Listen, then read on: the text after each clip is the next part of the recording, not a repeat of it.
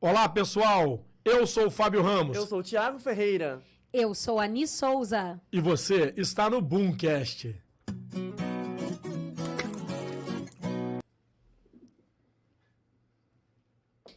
Pessoal, você sabe que toda hora a gente está fazendo história. Você sabe que todo momento a história está sendo reconstruída. E hoje não podia ser diferente. Hoje nós temos a nossa presença aqui junto com a gente, um cara que já fez história nessa cidade e que continua fazendo história. Professor Habib, que faz parte da história de muitos, alguns odeiam, outros amam, mas depois de um tempo a gente descobre que esse cara é fera. Não é isso, Habib? Dá boa noite, pessoal aí. Tudo bom, gente? Boa noite para todo mundo. Quem está assistindo aí o canal, um beijo para todos. Obrigado, Fábio. Obrigado pela, você. Obrigado a, a, toda a equipe por estar tá me convidando aqui nesse momento, aqui nesse canal. Super, nota mil. Pô, muito bom, obrigado. Obrigado mesmo. E pessoal, você que está acompanhando a gente aí, já não deixa, ó, vai lá, se inscreve, curte, compartilha. Até porque é o seguinte: para participar dos comentários, você tem que participar do programa. E a inscrição é fundamental, senão o seu comentário não vai sair aqui. Então ajuda a gente a crescer, porque esse canal é meu, esse canal é seu, esse canal é nosso. E nessa dinâmica, a gente tentando fazer sempre o melhor, a gente quer entender um pouquinho da semana. Nê, você que consegue fazer, às vezes, as previsões, como que tá, como que foi, o que, que é essa semana, Nia? Olá, terráqueos e não terráqueos. Prazer enorme estar aqui, né? Entre os grandes, entre as feras. E eu quero falar, ô Fábio, que essa semana nós entramos na lua nova terça-feira entramos na lua nova, ela vai até quarta-feira. E a lua nova, como o próprio nome diz, é uma lua de renovação. É uma lua muito propícia para comprar roupa nova, para fazermos coisas novas. Não, olha, isso é muito bom para o nosso comércio. É uma lua muito boa para podermos tirar coisas do papel e para fazermos renovação de uma forma geral. O que as pessoas ainda não sabem é que a, a lua também, além das fases, ela entra em signos. E Hoje, por exemplo, a lua está nova entrando em Leão. A lua nova em Leão, ela traz muita festa, ela traz aquela necessidade de empoderamento. E isso é uma delícia, Porra. né? Você gosta disso, sabe? Gosta de ler um signo, sabe alguma coisa? Que gosto, sabe? gosto, sim. É, inclusive, me reporta muito, né? Como vamos falar um pouquinho de história, já que falaram. Já, Isso é muito já, bom. Me reporta muito ao, ao, universo grego, né? O universo. É, Adoro. É, que vai vai formar muito a cultura, a cultura ocidental, né? Apesar que a gente é. A gente fala da cultura ocidental, mas a gente é muito misturado, né? Tem muita coisa da Grécia, tem muita coisa de Roma, mas também tem muita coisa do, do das civilizações africanas que aqui chegaram, populações é, é, nativas daqui da América, mas isso me reporta muito a esse é, universo. aproveitando aqui, né, a interação com o Habib, vou explorar um pouquinho. Habib, você fala, sabe falar com a gente um pouquinho sobre os gregos e a astrologia, assim, de uma forma sucinta? Então, é, de uma forma assim, bem geral, o, o, o, mundo, o mundo grego, né, ele sempre explicava é, a realidade usando tanto os aspectos do, do, desse universo que a gente chama de metafísico, né, desse universo dos deuses, né, da, da, da questão da astrologia, com o mundo real, o mundo, o mundo, não vou dizer real, mas o mundo cotidiano, o mundo mais material.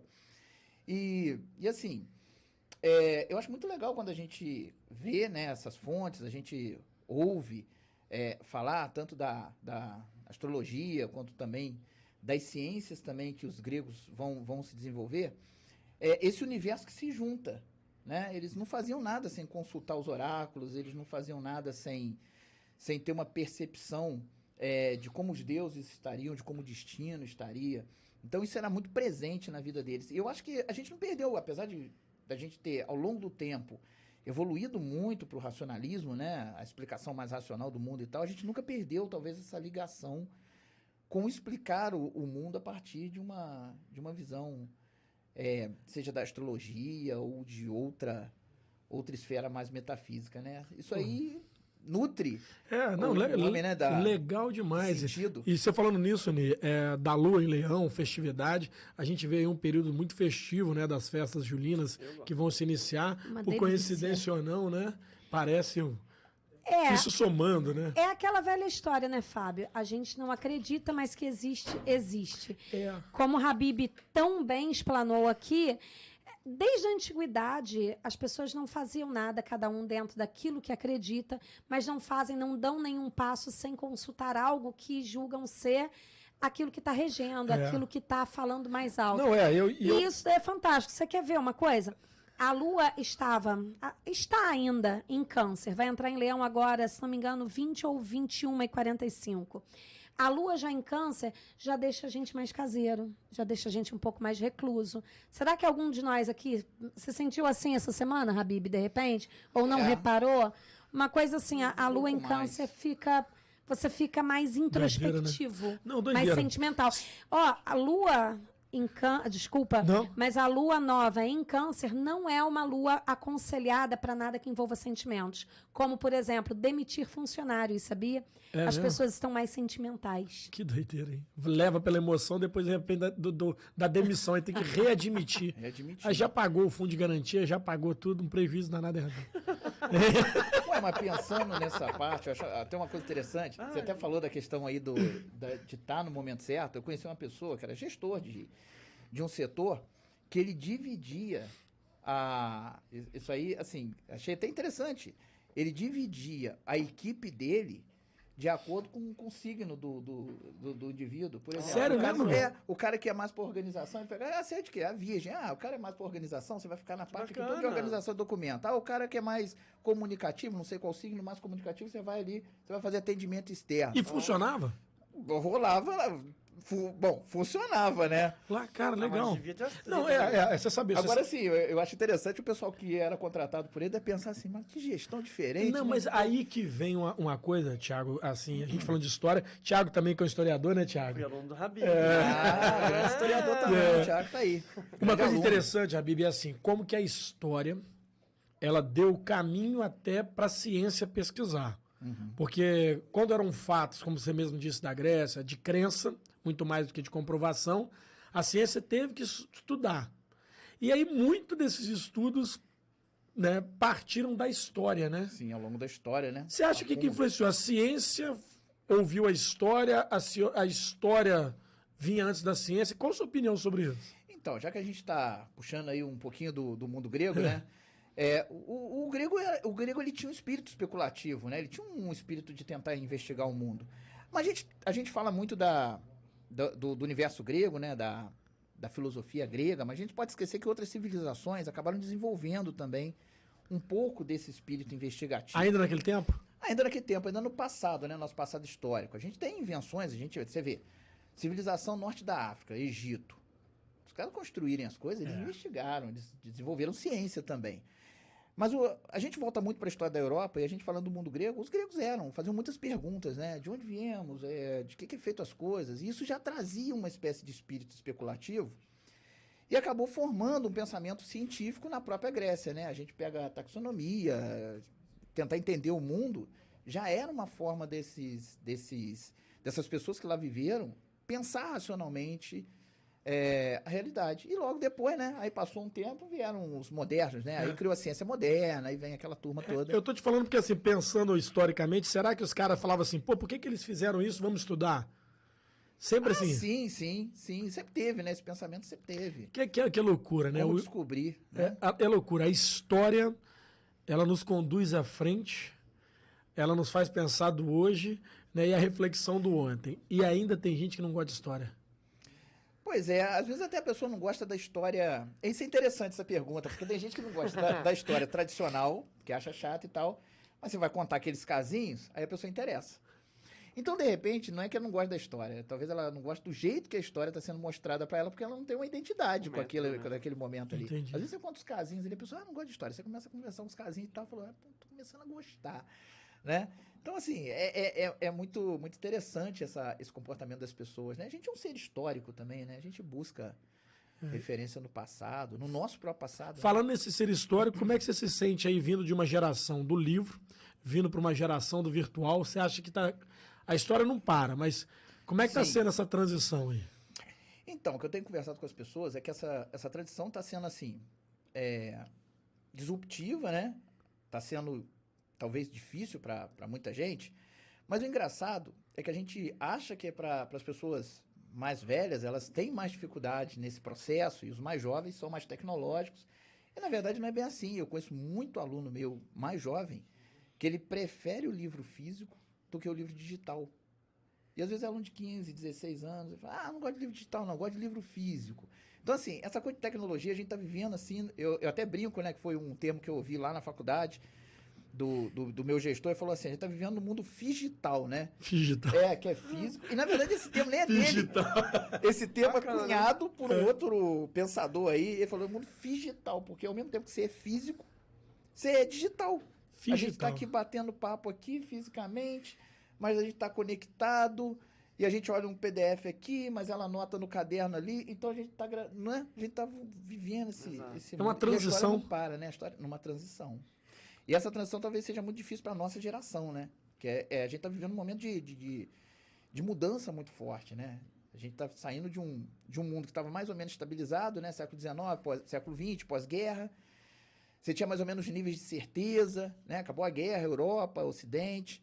De repente vai começar nova tecnologia, internet. Hoje a gente fala de metaverso. Cara, louco. Hoje a gente está pensando até o que vai ser moeda daqui a um tempo, né? Exato. Como é que vai ser?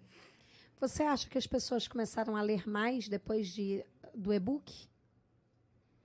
Eu acho que a internet popularizou muito a não só o acesso à cultura e e o acesso à, à informação, principalmente, e aí, lógico, selecionando o tipo de informação que a gente tem, mas ela também democratizou, e eu acho que ela deu visibilidade para as pessoas que antes não tinham oportunidade de escrever, de produzir texto. Né? Antigamente a pessoa era boa, queria escrever, mas dependia de uma editora. Uhum. E dependendo da editora, significava se aquela pessoa teria acesso àquela editora, se Entendi. aquele grupo específico gostava dela ou não.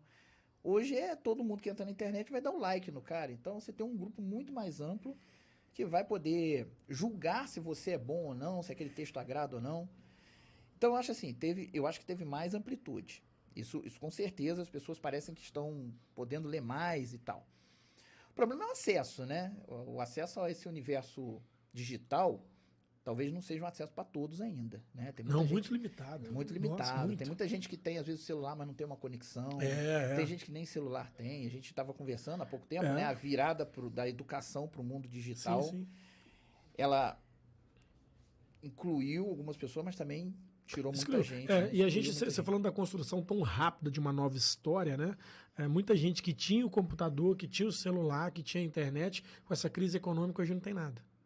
É, tem isso também, né? Loucura, né? também, Olha que desconstrução e construção tão Uma rápida. desconstrução, construção e desconstrução. Isso está muito característico desse processo de mudança, né? Por isso que tem muito conflito. Você acha que a história está sendo construída mais rápida, mais volume de história?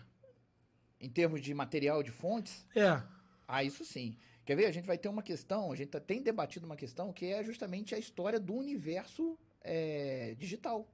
Já existe arqueologia digital. Olha. Arqueologia digital. É, eu, vou, eu vou contar uma história. Não vou. Gente. É porque é recente, né? Mas assim, não vou dar nomes, mas vou contar o contexto de arqueologia Muito digital. rápido, muito não, mas não é daqui. Se eu contar o nome não é problema, não. Mas assim, é, tem uma figura política que ela, ela é uma figura polêmica. E aí o que, que aconteceu? Os grupos, né, vão, vão pesquisar a vida daquela pessoa e tal para conseguir coisas a favor e contra o que é muito natural Uhum. no, no universo. Já contrataram arqueólogo digital para buscar uma postagem que a pessoa fez num site que está desativado há 12 anos atrás para Nossa. provar que ela era daquela posição política. É mesmo? Isso é arqueologia digital. Olha que loucura. Uau. Porque você vai remexer o passado, a produção do passado. Só que não é mais a arqueologia física, né? Você não está buscando mais um vaso, como na China Que antiga. doideira. Mas você está buscando uma, uma, uma evidência digital daquela pessoa. E você sabe dizer se essa evidência sempre fica ou se ela pode ser apagada totalmente?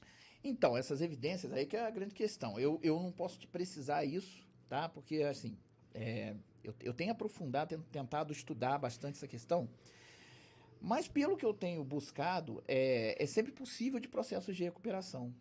E possível de processo de esquecimento também, né? Porque, às vezes, a pessoa escreveu alguma coisa na internet e esqueceu que escreveu Publicou. e aquilo tá lá no, no lixo da internet, digamos assim, tá lá perdido né, no universo.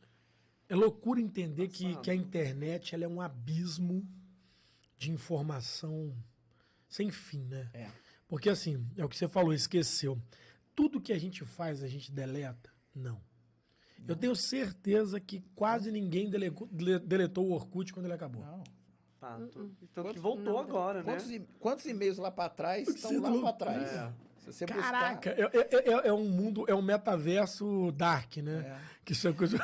É. É, e você tem essa coisa também da, da, da- daquele universo que não, não- você não consegue buscar, né? perigoso Aquele que também. não tá, não tá na superfície, que você É. não consegue no buscador, que é a Deep, né? Que é, tá lá também, tem Caraca, um monte de coisa sua lá. Que loucura, e que né? nem a gente sabe que tá. Ô, Habib, nesse processo todo, nessa transição toda, a gente tem aqui você de frente hoje com um ex-aluno seu. Tiago, tem quanto tempo, desculpa a idade, mas quanto Ah, tempo isso você aí, se eu formou? vou me entregar a idade agora. Tem 12 anos já de formado. De 12 anos pra cá, o que, que mudou na formação de um historiador? Nossa, mãe. Então, o historiador hoje é, mudou muita coisa, né? Mudou, mudou a própria historiografia, né? Mudou, mudou, mudaram fontes, mudaram canais de, de, de forma de comunicar a história, pensamento crítico. Então, assim, o historiador hoje ele está se reinventando de uma certa forma, né? O que, que era o papel do historiador? Na sua essência, é justamente pesquisar o passado é, de forma crítica e ajudar o presente utilizando aquelas informações do passado, utilizar essas informações na geração presente para poder ajudar a orientar de uma forma, se possível, melhor a convivência das pessoas, né? E aí também tentar projetar alguma diretriz para o futuro. O problema é que esse, universo digital talvez tenha dado mais também é, instrumentos para gente para trabalhar. Por exemplo, hoje é possível você pegar é, fazer história georreferenciada, pegar o tecnologia, por exemplo, do Google Maps e tal, e remontar mapas do, do século XIX de fazendas e você ter uma perspectiva é, muito mais refinada do que no passado. A gente não tinha esses instrumentos de trabalho, hoje é possível ter. Hoje a gente consegue acessar bancos de dados que talvez no passado a gente não conseguia, Ai, que saudade. né? Né? E eu tô te perguntando isso tudo pra chegar a um ponto que, talvez crítico, mas você com o maior conhecimento que todos nós dessa mesa, e talvez de muitos que nos escutem. Você acha que a história do Brasil hoje ela é mais verdadeira do que foi contada no tempo que eu estava na escola? É uma boa pergunta, né? Primeiro a gente tem que pensar o que, que eu falei que é verdade. É, essa é uma pergunta. Né? Essa é pergunta de É o aluno. conceito Nossa, verdade. Essa, Exato, essa é né? pergunta de aluno que está prestando atenção na aula. É Aquele que pensa e fala assim, ah, É um agora eu vou viu? Então, esse negócio da, da questão da verdade histórica é, é muito interessante, né? Porque a gente tem a fonte. A fonte, muitas vezes, que a gente acha, ela, ela é muito objetiva. Você achou um documento lá do século XIX, aquilo é objetivo, tá ali. Como que a interpretação, a ligação da, daquele, daquele, daquele documento com a realidade que está se vivendo agora, as transições, os conceitos, é, aí sim que a gente entra na questão da, da visão crítica, daquilo que é a verdade que é necessário para aquele grupo específico, né? Eu às vezes até brinco, né? A gente está no Vale aqui, né? A gente fala muito do Vale do Café, a gente brinca Sim. muito, né? O Vale do Café a gente tem um orgulho muito grande, né? Mas, é, às vezes a gente vai, o pessoal que está me assistindo vai me dar umas Não, não, pedradas. aqui é pra falar a Vai me verdade. dar umas pedradas também, mas é uma visão muito particular também. E eu sou muito aberto à questão de oposições. Tem amigos, eu faço história do século XIX, eu faço história do café, eu pesquiso nessa área. Cada historiador tem suas, suas, suas linhas de pesquisa. Mas se a gente pensar em, em uma história é, só do Vale do Café, e a gente entender que essa história nos representa definitivamente, a gente acaba trazendo para a gente também é, uma série de comportamentos, de etos, de, de verdades, entre aspas, daquele período. Porque quando a gente fala que o período do século XIX, cuja grande produção de café foi no braço de escravo, e a gente levanta aquilo como sendo um orgulho para a gente, a gente acaba reafirmando subconscientemente que a população negra continua sendo servil nos dias de hoje. Então você traz os Loucura valores do isso, hein? passado se você não tiver um outro contraponto. E aí eu penso o seguinte: é, há uma necessidade de você buscar uma história dos operários aqui, uma história da- da- dos bares, uma história do comércio, uma história da indústria, Dos imigrantes. Dos dos imigrantes, é, imigrantes.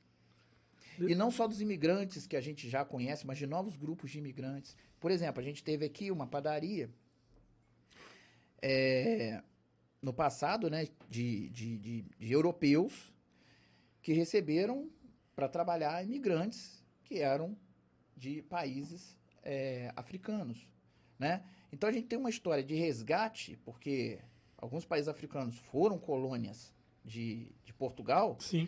E aí a gente tem aqui, por exemplo, grupos portugueses oferecendo trabalho e dando uma oportunidade de crescimento para alguma família, de alguma forma, e que cresce dentro desse processo.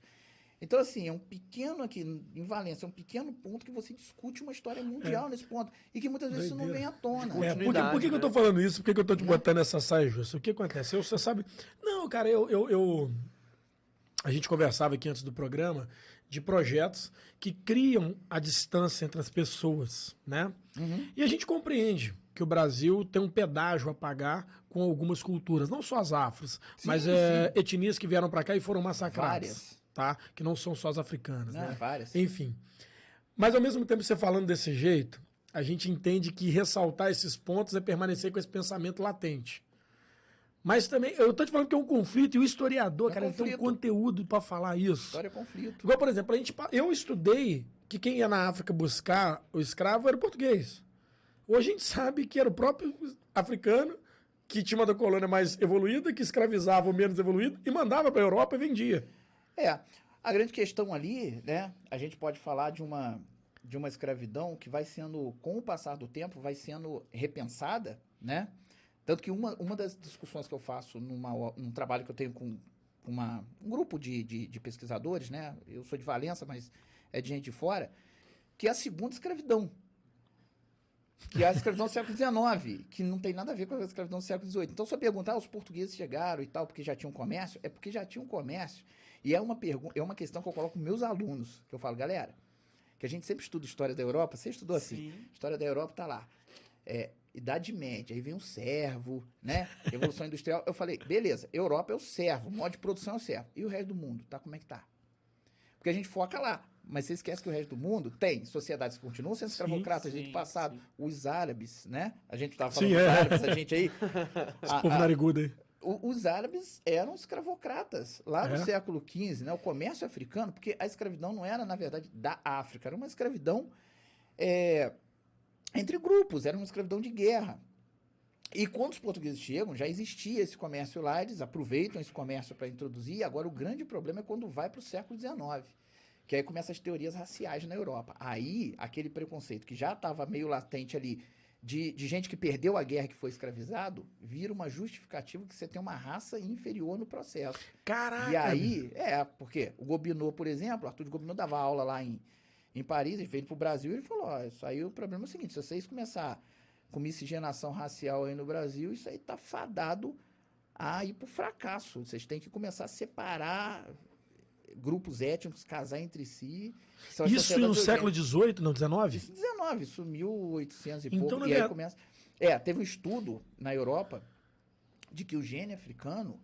Não, tô dizendo que esse estudo. Não, aí sim, você sim, sim, questão é, da da verdade, história, né? é, é. Verdade histórica. Pro século XIX aquilo era ciência. Você falou de ciência? Não é, onde estava mais desenvolvida era a Europa naquela Era época. Europa. Século XIX, o cara fa- chegou um estudo lá que o, o gene africano era, era dominante sobre o europeu.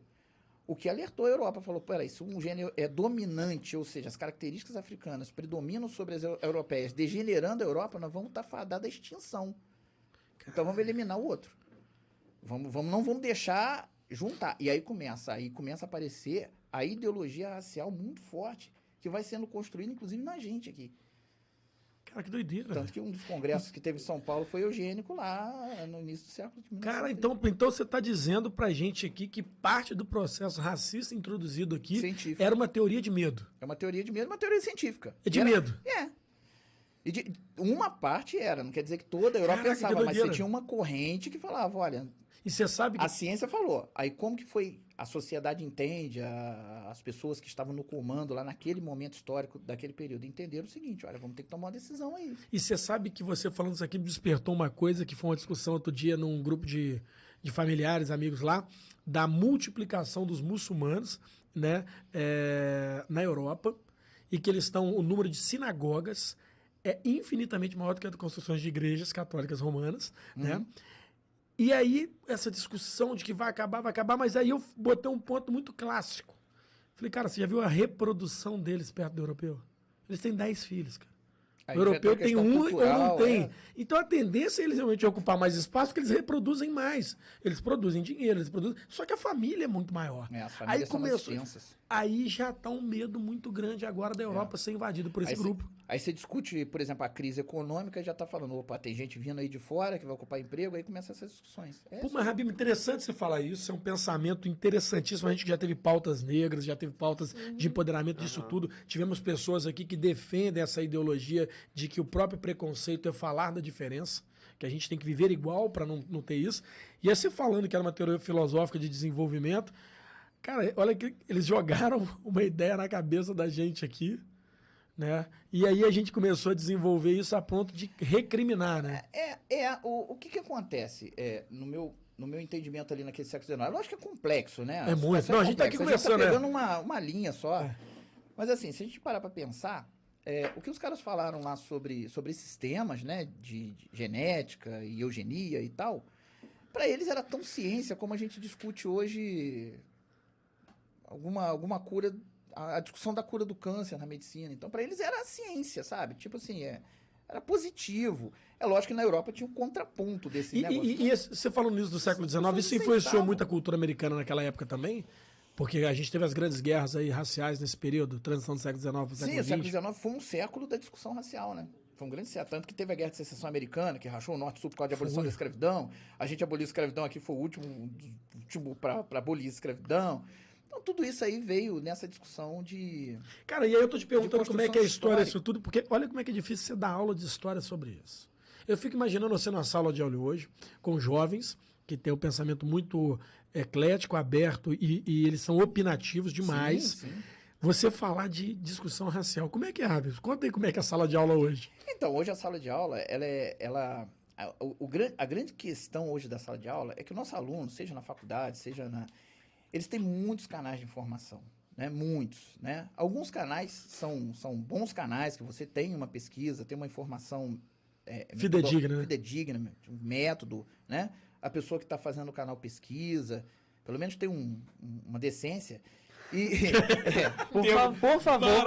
Elegante, né? Elegante. Maravilhoso É. termo. Vou usar agora. Porque você tem a decência no que você fala. Para, Decência, para, tem para. uma decência ali do ponto. Mas, gente, lógico, a gente tem vários canais que são informações que às vezes chegam, são reconstruções, são situações que já. E aí o que, que acontece? Como é que a gente chega? Acho que o grande papel, assim, tentar entender a sala de aula hoje é tentar chegar num, num- num moderador ali de várias fontes de informação que você tá, que, a- que essa juventude está recebendo. Né? O cara recebe uma informação igual, igual sempre me perguntam, né? Eu não vou entrar nessa pauta aqui, não. Mas sempre me perguntam assim: o nazismo é de esquerda? É sempre o clássico, né? Nossa. E aí, aí você tem que começar a aí discutir é- aí é uma série de coisas com o Aí é pessoal. complicado, É, né? aí você tem que começar a discutir uma série de coisas, a construção. aí dependendo do aluno tiver chegar mais lá. entendimento, a questão da discussão de Hegel, da esquerda hegeliana, da direita. E aí você vai numa discussão gigante daquele negócio. E aí um fala um negócio, outro fala outro, outro fala que buscou num canal tal. Eu falei, mas vamos pegar nas fontes originais, vamos tentar entender o período original, vamos buscar, vamos depurar. Caraca. Eu acho que o grande papel é esse canal. depurar um negócio da informação. Cara, que eu tô aqui. Eu tô aqui rindo que eu fico imaginando, cara. Você, Não, na não. sua dificuldade hoje, no momento que a gente vive, Não, é, discutir direita e esquerda. é num uma país que discussão- tem mais de 60 partidos. É uma discussão muito complicada, né? Eu brinco com o pessoal e falo assim, não, vamos pensar no negócio de direita e esquerda, não, vamos pro gráfico de Nolan, vamos pensar um negócio mais É, mais tridimensional. fácil, né? É, é, Simples. é, né? Pelo menos você põe três dimensões, o cara na sua esquerda e direita, o cara pode ser mais pra cima, mais pra baixo, mais, mais pro lado, dá pra né? posicionar Olha, de mais jeito. Eu vou mais, mais fundo. Eu acho que deve ser muito difícil você entrar dentro de uma faculdade, dar aula de história ou de algo ligado à história com toda essa polarização. Sim. Então, assim, porque Sim, qualquer sim. coisa que você diga, mesmo sem a intenção, Lateraliza na acaba- cabeça de alguém que tá ouvindo. exatamente, é, acaba é isso. polarizando na cabeça de alguém. Isso é muito difícil. esquerda, É, fazer, o, difícil. fazer o trabalho de, de Como de você lida com isso, processo, Habib? Essa, essa, Você tem essa paciência pra lidar com isso? Não, tem que ter, né? Professor tem que ter paciência. Tem que viu, paciência- né? Tem que ter. Não, tem que ter, Tem tem, que ter tem, que, tem que ter decência. paciência. Tem que ter, não, tem que ter paciência, logicamente. Processo de esse tempo educação é um processo de paciência. Eu ainda vou anotar, moderno, né? Tenho Vai anotar, né? Vai ficar aí. Não, esse Tá, tempo é eu vou usar, eu sempre uso. É. Super educado. É chique. Eu vou sair daqui, o pessoal vai, vai me conhecer, seu professor da decência. decência. Adesivar o carro, decência móvel. Não, vamos fazer, vamos levantar aí uma hashtag quando a gente Tenha for fazer as decência. publicações do Habib. Hashtag tenha decência. É, não, ô Rabib, você sabe o seguinte. É, a gente não pode eximir o tamanho da sua capacidade intelectual pelo que você estuda e pelo que você pratica. Né? E tem muita gente que faz história de um dia e acha que é dono da verdade. Por um fato somente. Ele não compreende nem aonde chegou aquele fato, nem da onde pode chegar aquele fato, e ele já se acha dono da verdade. E a gente tem visto essa verdade absoluta de muitos ignorantes. É verdade. Por isso que eu estou te falando, porque você, como historiador, e quem conhece você daqui ou de outras cidades, sabe a sua capacidade de explanar, explicar e tentar teorizar sobre a história. Você é um cara muito dinâmico. Apesar de muitos alunos reclamar que suas provas são difíceis, né? Mas eu creio que você está buscando o melhor deles. Né? Tô tentando melhorar. Né? Mas é muito difícil, às vezes, para você na posição que você está, pelo tanto que você já leu, pelo tanto que você lê, ouvir essas meias verdades como absolutistas. Né? E aí você entra em debate, você não debate, você fala, ah, não vou fazer isso comigo, não. Olha, eu, eu, eu particularmente, assim, eu acabo, acabo tentando conversar e mostrando um outro lado das, ques- das questões, né? Dependendo da... Se eu vejo que é uma pessoa que às vezes está falando um, um ponto que você pode desmembrar em outros, que você pode fazer um contraponto, tipo assim, você coloca a pulga na, na cabeça da pessoa. Eu, sou, eu, eu tenho péssimo hábito de fazer isso. Péssimo. Botar dúvida na, na cabeça do cara que tem certeza, entendeu? Eu, eu odeio isso. Eu, eu, eu não teria paciência de conviver comigo. Porque eu que tenho esse- é, né? A pessoa vem falando um negócio comigo assim, falando, falando, falando, falando, falando, Aí eu começo a fazer umas perguntas. Mas, mas, mas como assim? Mas você já pensou desse lado? Mas e, e se acontecer? E aí, assim, lidar com conhecimento hoje, talvez, seja lidar com a dúvida. Né? Talvez seja colocar na cabeça das pessoas o processo de dúvida. E aí a própria pessoa vai começar a se questionar se aquilo que ela entende como verdade é realmente aquela, aquela verdade ou está faltando pecinha no quebra-cabeça para ela ver a imagem. Eu acho que esse é o grande papel. Porque senão, se eu trouxer também um negócio assim, pronto e acabado, eu também vou ter um. Mas aí menos historiador, Mas mais aí- filósofo? Não, continua sendo historiador.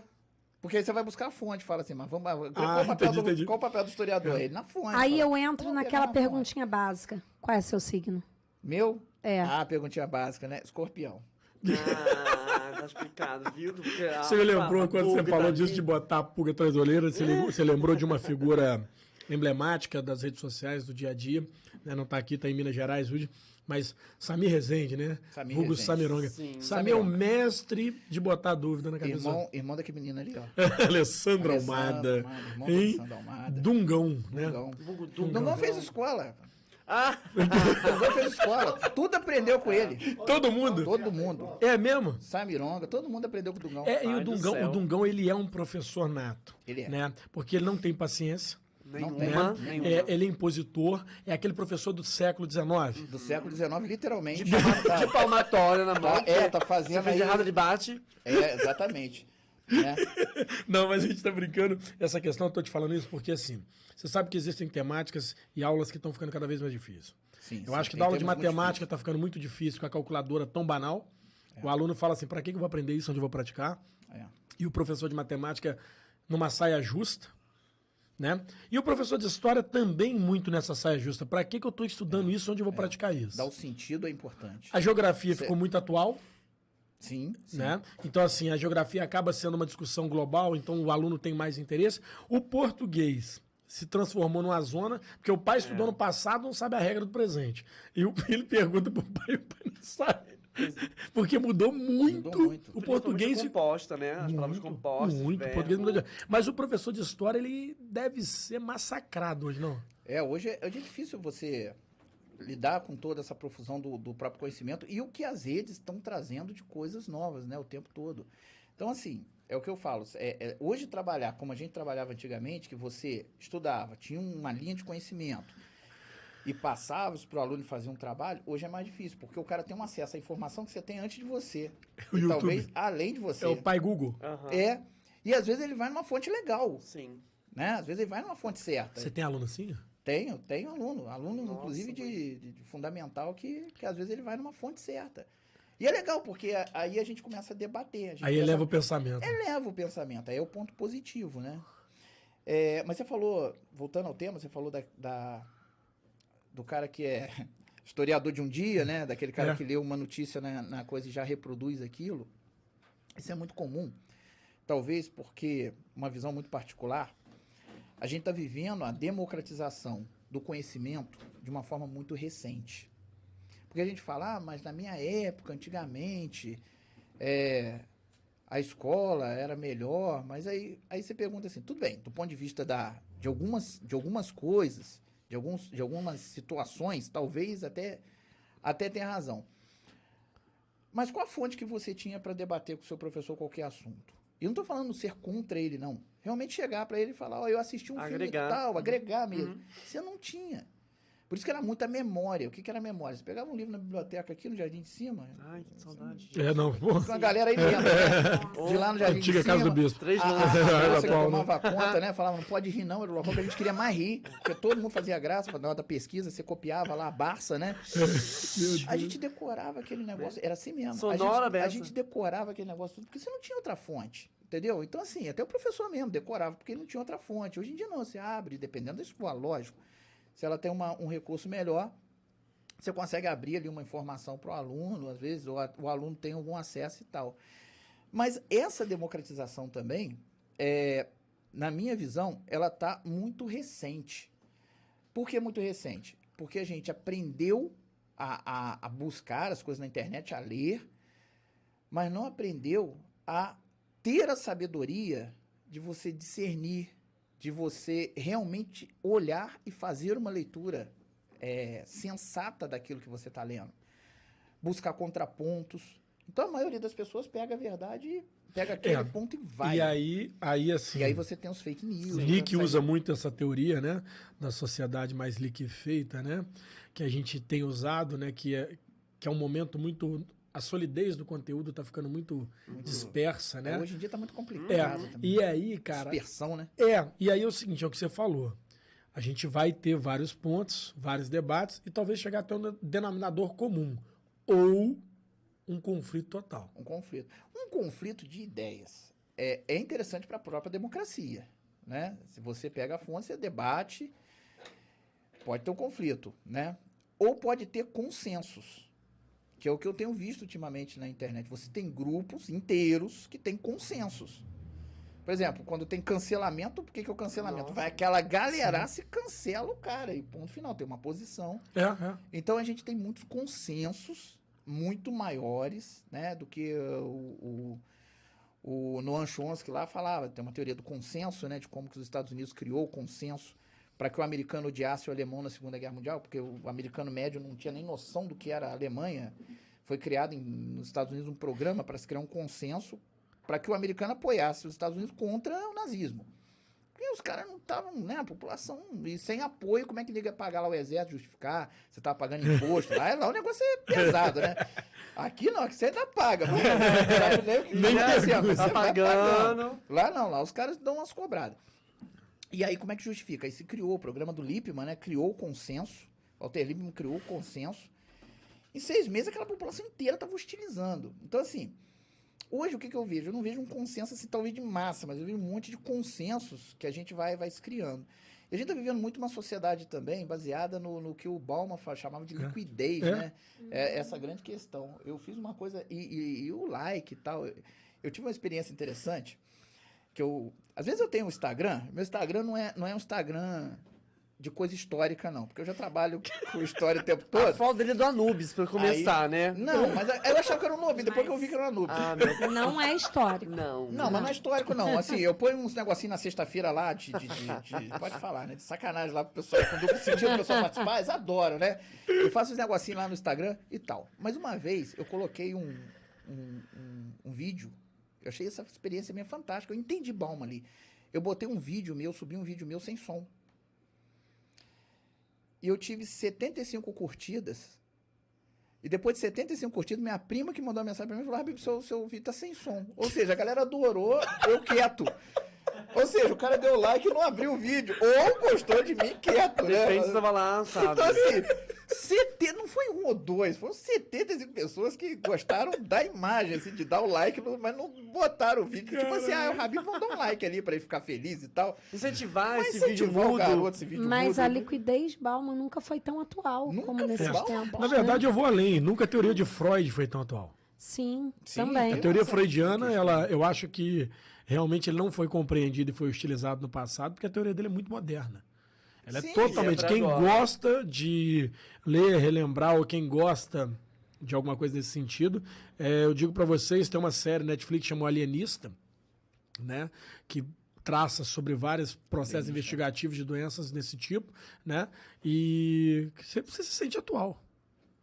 Só que num contexto do passado e que hoje é muito presente, né? Quando a gente lê Pink Blinders, né? Quando a gente vê que é uma teoria real, te lembra da milícia. Sim. Tão moderna e atual. É. Entendeu? Contemporâneo. A história se repete, Rabi. Então, tem a teoria, né? O, o- o Marx falava, né? Que ela se repete como tragédia muitas vezes, né? Mas assim, eu vou dizer que a história, na- na minha visão, ela não, não, não se repete exatamente igual.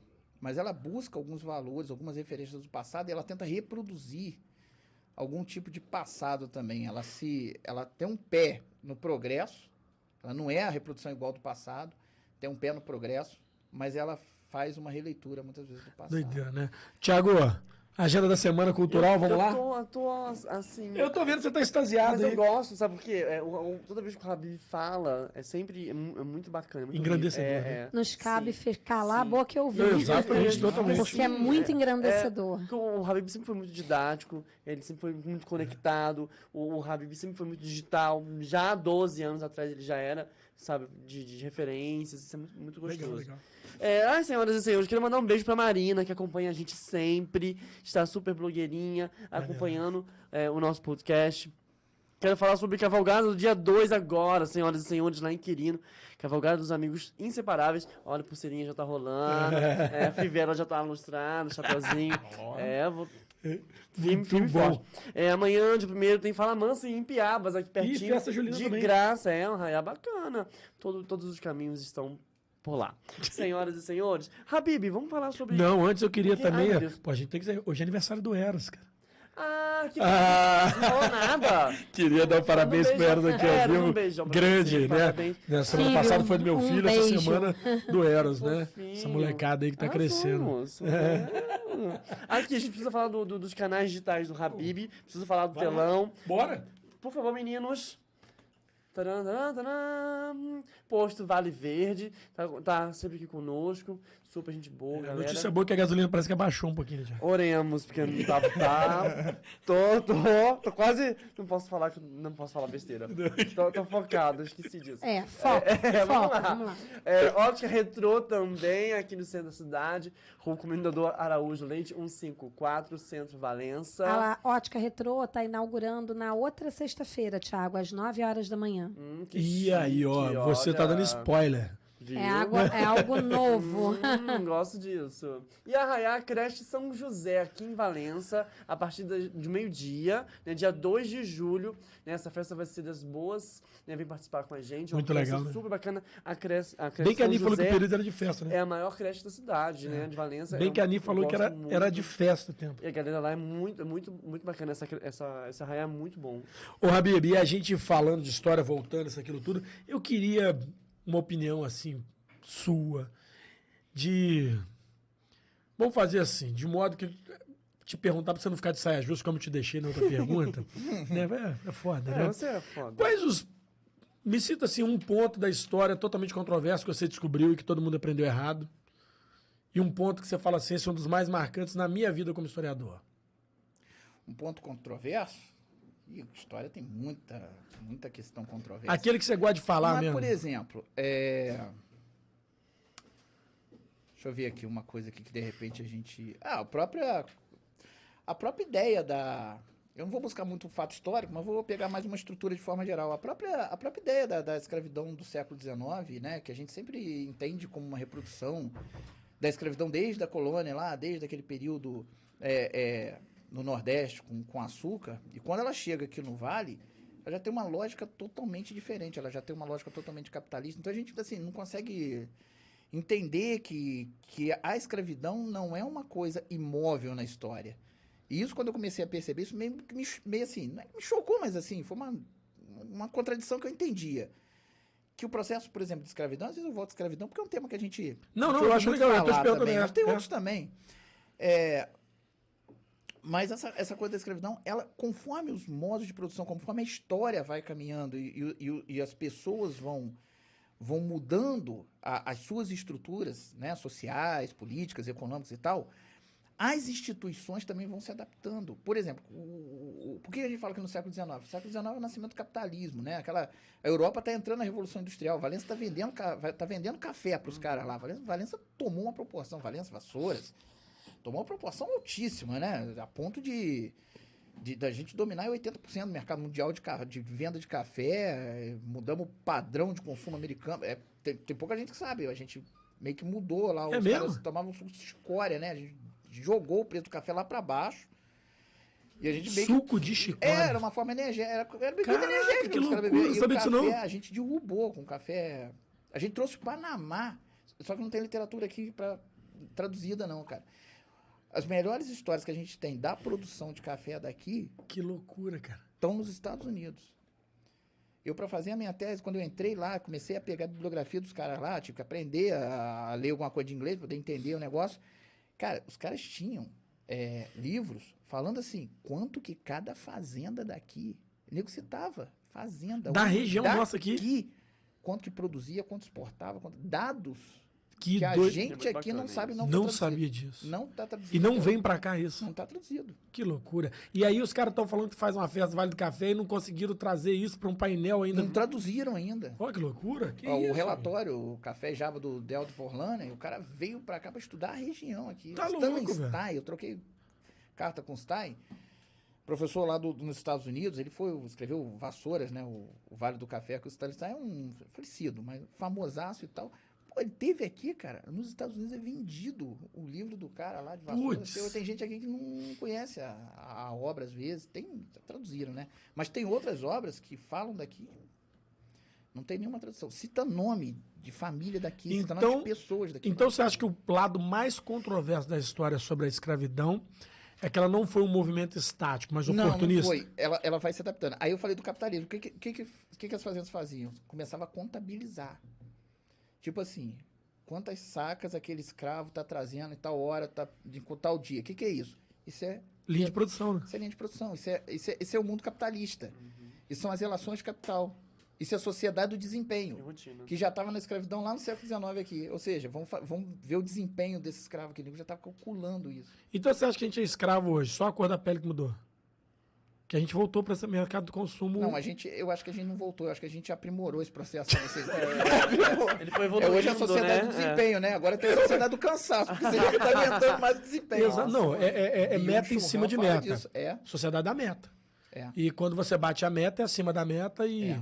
Aí você vai embora. Você acha e que a que escravidão. tempo Desculpa. todo. Você acha que a escravidão só muda a roupagem, mas persiste ao longo da, dos tempos? A, a escravidão, como a gente conhece, né, daquela questão institucionalizada, logicamente ela, ela caiu, né? Mas, é, apesar da gente ter todo o processo de liberdade, eu tenho uma visão muito parecida com, com o Bill Churran. A gente, muitas vezes, né, a nossa sociedade de forma geral, o indivíduo, ele, ele se escraviza, ele cria mais o mecanismo mental, é mais interior, ele se escraviza achando que ele que é, que é sucesso. Ele abre mão de um monte de coisa para bater as metas Uhum. e ele tá acreditando fielmente que aquilo vai ser coroado no final como sucesso. E na verdade ele tá se violentando, se explorando, se transformando num escravo de si mesmo. E, E é talvez isso tenha uma dessas É, aí uma teoria, uma teoria mais filosófica, É. né, que é o condicionamento da dor e a ausência da dor. É a ausência da dor, exatamente. O condicionamento da escravidão é achar que ser Agora escravo é normal. Agora que a gente ainda tem muita, muito processo de escravidão real, a gente Sim, tem. sim, aí com ainda- certeza. Ainda existe, né? Você vai É. ter roda aí, Diversos vê, setores até. você vê É, mas ainda numa linha mais filosófica, talvez tenhamos até uma certa, entre aspas, necessidade inconsciente dessa escravidão. Não sei, cara. Eu acho que é muito mais Não, uma ausência de é- conteúdo de liberdade. É, A gente não sabe o que é liberdade ainda. é, talvez, talvez nesse, nesse caminho sim. A gente ainda é- a gente tá muito amarrado a, o ser humano é muito amarrado a uma série de valores, né? Uma série de questões que são, são muito complexas. Então, quando a gente fala de liberdade, né? Às vezes, às vezes a gente fala de uma visão muito ampla, né? Liberdade é aquele negócio. Quem, quem que falou isso? Agora não vou lembrar quem falou. Liberdade é uma coisa que todo mundo deseja, mas ninguém consegue definir. Doideira, né? Né? E Eu é vou lembrar verdade, quem- né? Eu vou lembrar quem falou isso até o final da coisa. Ou não, né? Ah, Mas assim, começou ele com a pulga dele. Mas, mas olha não. que interessante. Eu não vou lembrar de quem falou, mas é interessante essa frase, né? Liberdade é aquilo que todo mundo é, deseja, mas ninguém consegue definir o que, que é liberdade. Olha, olha, realmente, né? você Então, você assim, falando a gente sobre tá isso, eu vou citar uma doença comum no mundo de hoje, mais acentuada na pandemia, porque ela deu início na área de saúde, que é a síndrome de burnout, Sim, né? Cara, o cara tá na exaustão, mentalmente, literalmente fudido, mas ele só se sente bem se ele continuar ali. é. Se ele sair dali, ele fica doente. Ele fica frustrado. Você tá- olha que loucura, isso é o que você falou. É uma, é o, cara, o cara nem sabe mais o que ele tá querendo. Ele não sabe o que ele quer. Ele fica frustrado. Ele, ele, ele, ele vai pro final de semana. Se você dá uma folga pro cara, então acabou a vida dele. Não, Chega no trabalho e fala, fica uma semana fora do trabalho. você ele- sabia ele que vai muitos dos bem. orgulhosos de não tirarem férias é porque, na verdade, não sabem viver com a ausência da rotina? É, é. Porque mentalmente eles são escravos. É, ele tem que ter a rotina. Ele tem que ter aquele negócio assim, vou ter que produzir. Cara, eu tô te falando isso historicamente aí, você falando, porque isso é um fator histórico dessa grande discussão da saga do mundo, É, que é a liberdade. é. As grandes guerras foram movidas por isso e por economia. É, e a gente está discutindo aqui não é a liberdade do conceito do liberalismo, né? Não. A liberdade do conceito de você ter uma consciência do que é uma liberdade, né?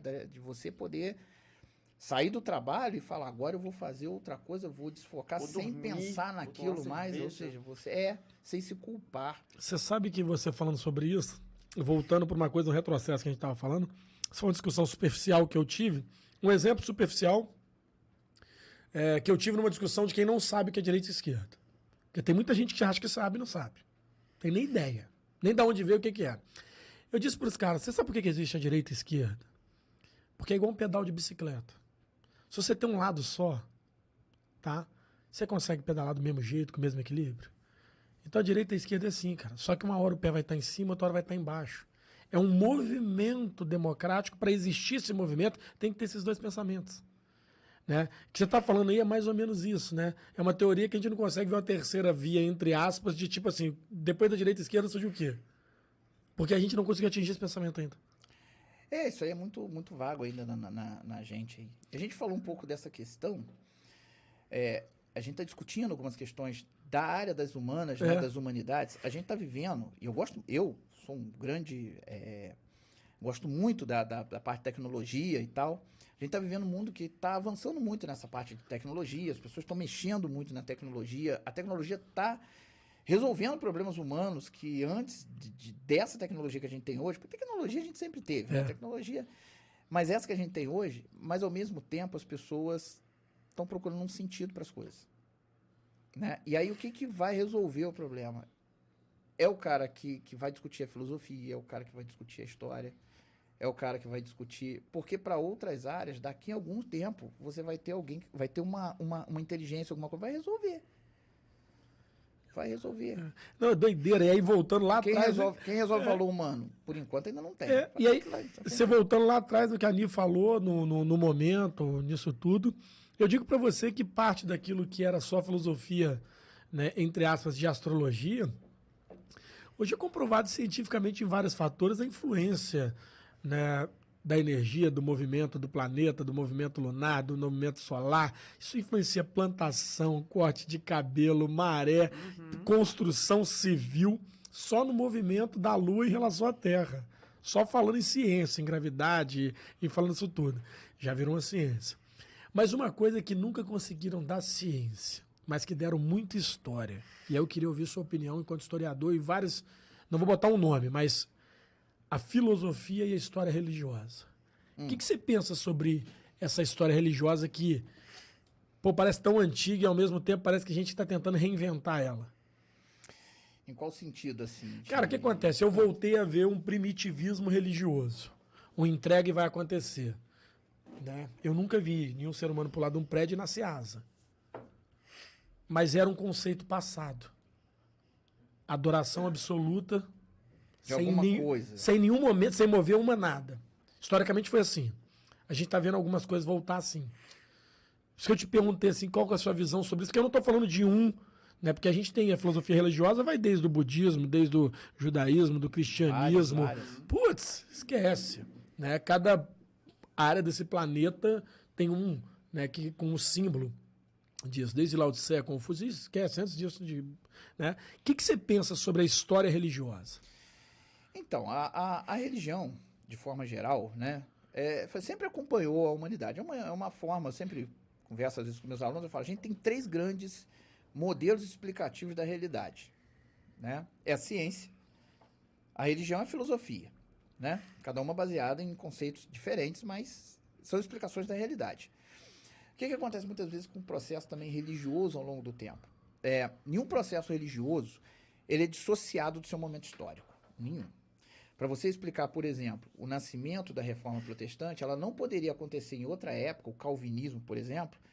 E, a teo- e hoje a gente usa muito né, aquilo que a gente conhece como teologia da prosperidade, ou É. seja, se você já está assim, Tá na terra, estão me, me abençoando.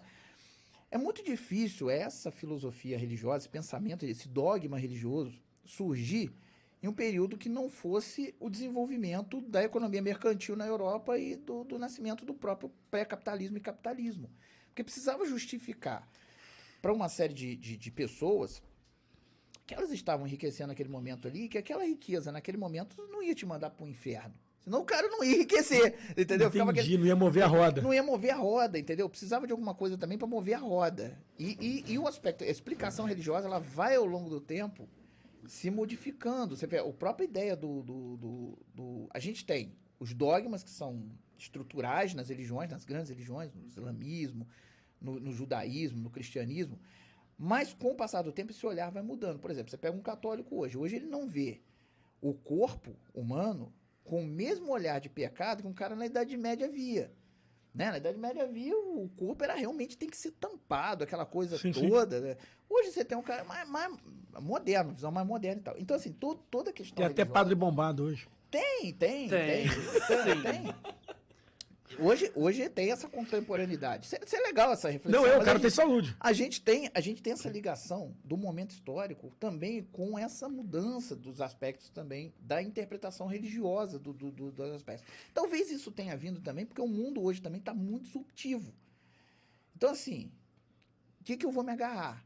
Eu vou me agarrar no, no troço que é mais imediato. E a gente está vivendo uma sociedade extremamente imediatista também, né? Essa que é uma grande questão. A gente quer muito o presente, o aqui, o agora, o negócio tem que funcionar. Vou rezar já aconteceu. Nível de ansiedade hoje tá Absurdo. altíssimo, né? A pessoa tá aqui, mas tá pensando. Eu tô aqui, mas tô pensando em chegar em casa, jogar videogame. Aí tô jogando videogame, já tô pensando na comida do cachorro, tudo ao mesmo tempo, né?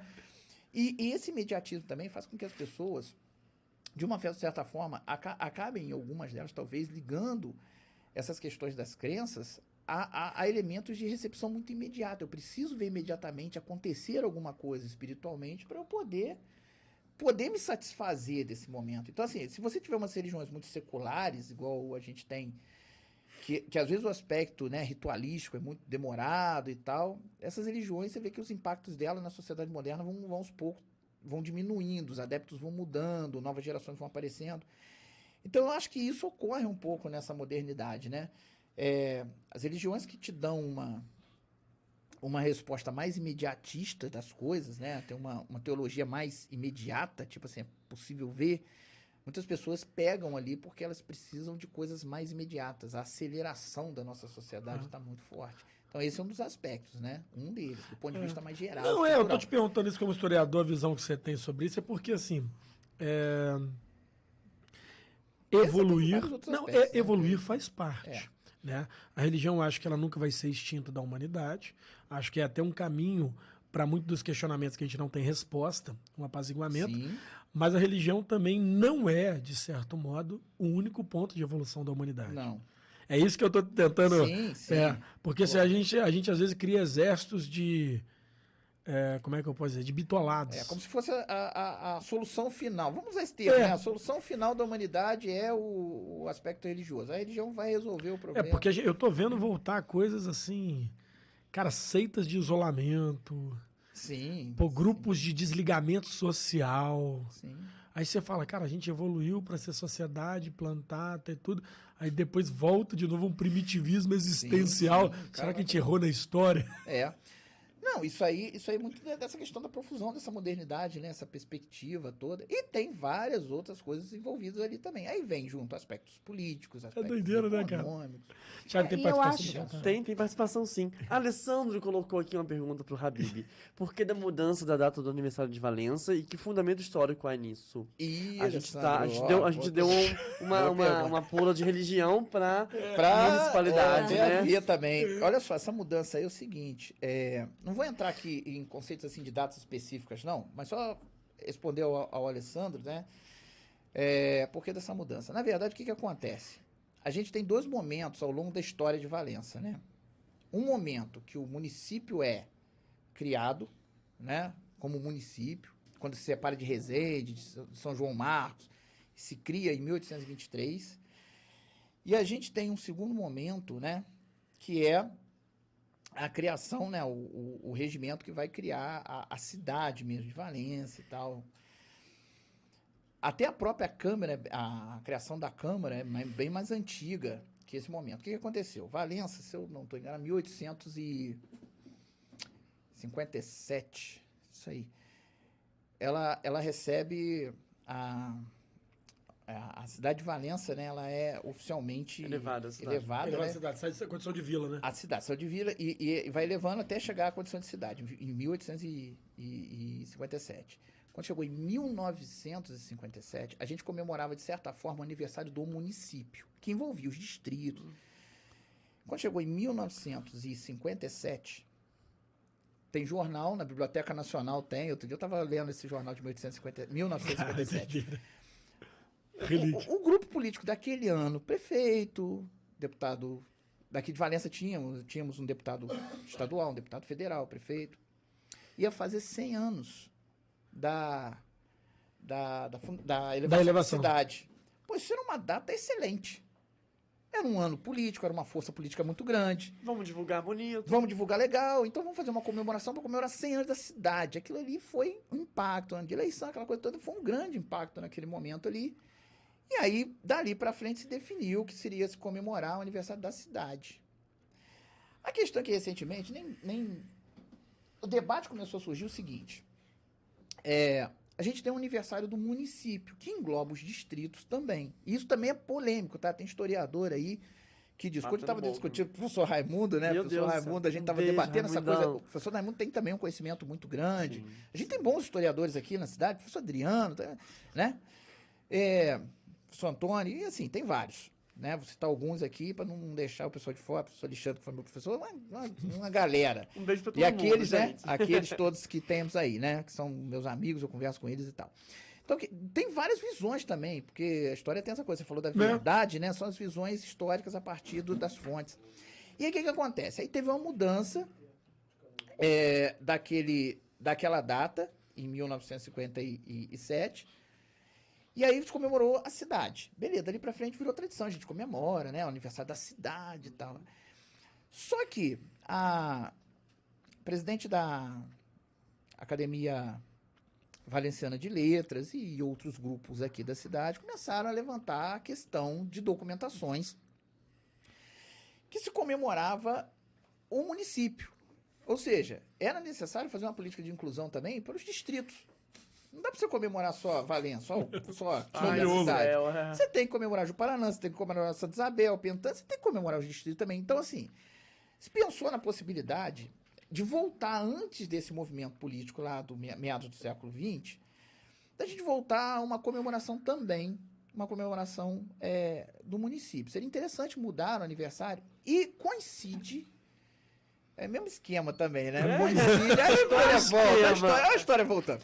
É o mesmo, mesmo esquema também. Coincide com 200 anos da, da separação, que foi 1823. Então, em 19 2023, tem 200 anos De Valença. De, de Valença como, como município, né? Então, assim, é possível fazer uma comemoração, se tudo correr bem, a gente tiver num processo tranquilo, pandemia, se Deus quiser, vai estar tranquila, a gente fazer uma comemoração em Tomara, 2023. né? Dá. 200 anos? Dá. Como é que o comércio pode receber isso? Pode criar aí um programa turístico? Pode. Então, repensar também o que, que nós estamos comemorando e como que esse processo vai ser inclusivo. Uhum. E aí pode comemorar Juparanã, essa data, pode conserva conservatória, pode comemorar Santa Isabel, pode, enfim, pode comemorar os distritos junto. Então é uma forma também de incluir, porque lá também tem os caras que são valencianos. E a Cara, data vai se modificar em quantos meses?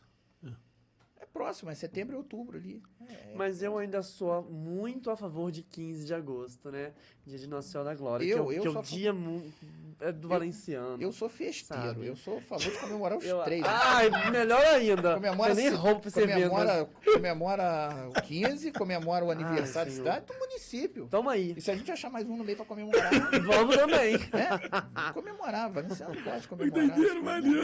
Você É. Mas é a fé do Valenciano também. não A mudança do nome Sim. também foi política, né? Da cidade, né? A cidade não chamava Valença, né? É, tem, um, tem uma discussão polêmica aí, você fala da questão polêmica. Do Marquês de Valença É. também, né? Sim. Isso aí é polêmico pra caramba, né? Porque, na verdade, tem a ver com a questão do Marquês de Valença lá de Portugal, mas parece que Valença mesmo já tava. Já não tinha o Marquês. Depois é que começa É, mas a Valença de Portugal chama Valença só também. Valença. Não Acho tem mar- não é aqui- Marquês. aqui, aqui também acho que não teria. É, doideira também isso, Assim né? como ainda existe a discussão de Barão de Juparanã pra Juparanã, É, né? Que é o mesmo, mesmo é, enredo. é. Então, assim, tem umas discussões que são interessantes. Não sei se, o, se eu conseguir aí responder a dúvida do, do nosso, Eu acredito Alessandro. que, acredito que sim. do nosso amigo aí que está acompanhando. Quer ler uma participação, uma pergunta aí? um pouco. Nós te interrompemos. Não, não, é porque se eu. a- já até esqueci. Eu ia falar ainda sobre a religião, que tava, a gente estava na pegada da religião. Eu tirei ele e eu dessa ia saia fazer justa. uma observação. Não, era uma, observa- era uma observação só que eu ia fazer, mas já passou. É, eu tirei ele dessa saia justa, que o que acontece? Falar de história é telado. Infelizmente, porque alguns falam de história sem conhecimento e quem estuda a história fala com conhecimento. Exato. E aí acaba você tendo o lado, né? E geralmente historiador é o lado da verdade. É, a história tem várias visões, né? A gente tem várias, várias, várias concepções de se entender o próprio fato. Você compreende isso, que tem várias visões, ou você acha que às vezes a gente romantiza para ficar menos drástico? Não, eu acho que tem várias visões, porque assim, como a, como a história não é uma ciência totalmente objetiva, apesar de ser uma ciência, né? Eu bato na tecla. Existe até um debate polêmico, né? Se é história ou se é ramo da literatura. É, Eu bato na tecla que é, porque, que, é, que é ciência porque tem metodologia, tem objeto, tem. Mas como você enxerga aquele fato, como você faz essas ligações, é uma parte muito subjetiva, né? Então isso acaba tendo uma, uma visão no processo de interpretação. Inegável, por exemplo, é que os portugueses aportaram no Brasil, né? Isso aí é fato. Fato, tá? Se os portugueses tinham conhecimento antes, que existiam as terras no sul, se os portugueses chegaram por acaso, se os portugueses, isso são o quê? Concepções que estão sendo debatidas entre os historiadores. Quer ver um... Você acredita que, que outro país chegou antes? Outro Sim, a povo? Espanha, a Espanha tem documentação de ter atingido E a China? antes de 1000 e 1500. A China, bom, eu pelo menos não, não tenho conhecimento da questão da China chegando aqui. Os fenícios, tem um, um debate dos fenícios, mas já está descartado. O professor, foi até meu professor Ângelo Carrara, É, eu tô te perguntando isso porque, documentação porque de onde tem documentações na China de vários países ao qual eles passaram, mas na época viram primitivismo e não quiseram aportar. Isso lá na China. É, eles gente- narrando em mapas, né? Isso, isso a gente chama de especulações históricas, né? É, o que que acontece? O cara cita alguma coisa, quer ver, ó, manuscrito do Mar Morto. O cara cita figuras lá, aí o cara faz especulação. Era Jesus, não era Jesus? Entendeu? Então, o cara cita lá um camarada que é muito parecido, acharam, né, em- na década de 40, os documentos lá é, no Mar Morto, né, na, em, em Curã, é, relatado lá dos essênios, e fala de uma- um monte de questões lá que pode ser que Jesus tenha vivido entre os essênios. Tem um peda- pedaço, porque a, a, a Bíblia, quando foi constituída, principalmente no Novo Testamento, né, foi selecionado alguns textos que eram mais interessantes para a época, né, a vida pública, tanto que você vê a vida privada dele, familiar e tal, de Maria, da, da, mãe, da mãe de Jesus, Maria, tá no Corão. Se você pegar o Corão dos muçulmanos, tem mais informação da vida privada do que na, né, no, no, no coisa. Mas assim, e aí vão aparecendo novos documentos. E aí tem as especulações. Tudo indica que podia ser, o, ser ele. Mas será que é? Será que não é? Então a gente tende a China. Então, Qual a especulação mais interessante que você viu na história, que você leu na história? Ah, tem várias, cara. Essa, por exemplo, é uma interessante, que se debate a questão de, de se, se Jesus estava entre os essênios, não estava entre os essênios, com, com nível de certeza maior. É, Deixa eu ver se tem mais alguma aqui que a gente Foi, possa e a do homem foi pra lua, não? Pô, isso é um grande debate, né? Da- da bandeirinha. se a bandeirinha tava planejando, se não tava Não. planejando e tal. é. Você já leu um pouco sobre isso, cara? Então já Se já cara, foi, por que que não voltou, já né? li. Eu, assim, do ponto de vista. Cara, assim, é muito difícil porque é ter o acesso às fontes. Você tem que muito dar Foi doideira isso, não E hoje você pode É, mas pagar, é um né? grande debate, né? Viajar. É, mas, mas tem uma que você gosta, assim, que você fala, pô, essa especulação é maneira. Especulação histórica. Até uma moderna agora, normal, que, pô, apareceu na televisão Ah, agora. Tem, uma, tem, uma, tem uma especulação que eu gosto de debater com os alunos e tal, que é, que é o próprio fim do, do- Quer ver duas especulações: o fim do Hitler e o fim do, do- do Napoleão. Cara, que doideira, Foi né? queimado, cara?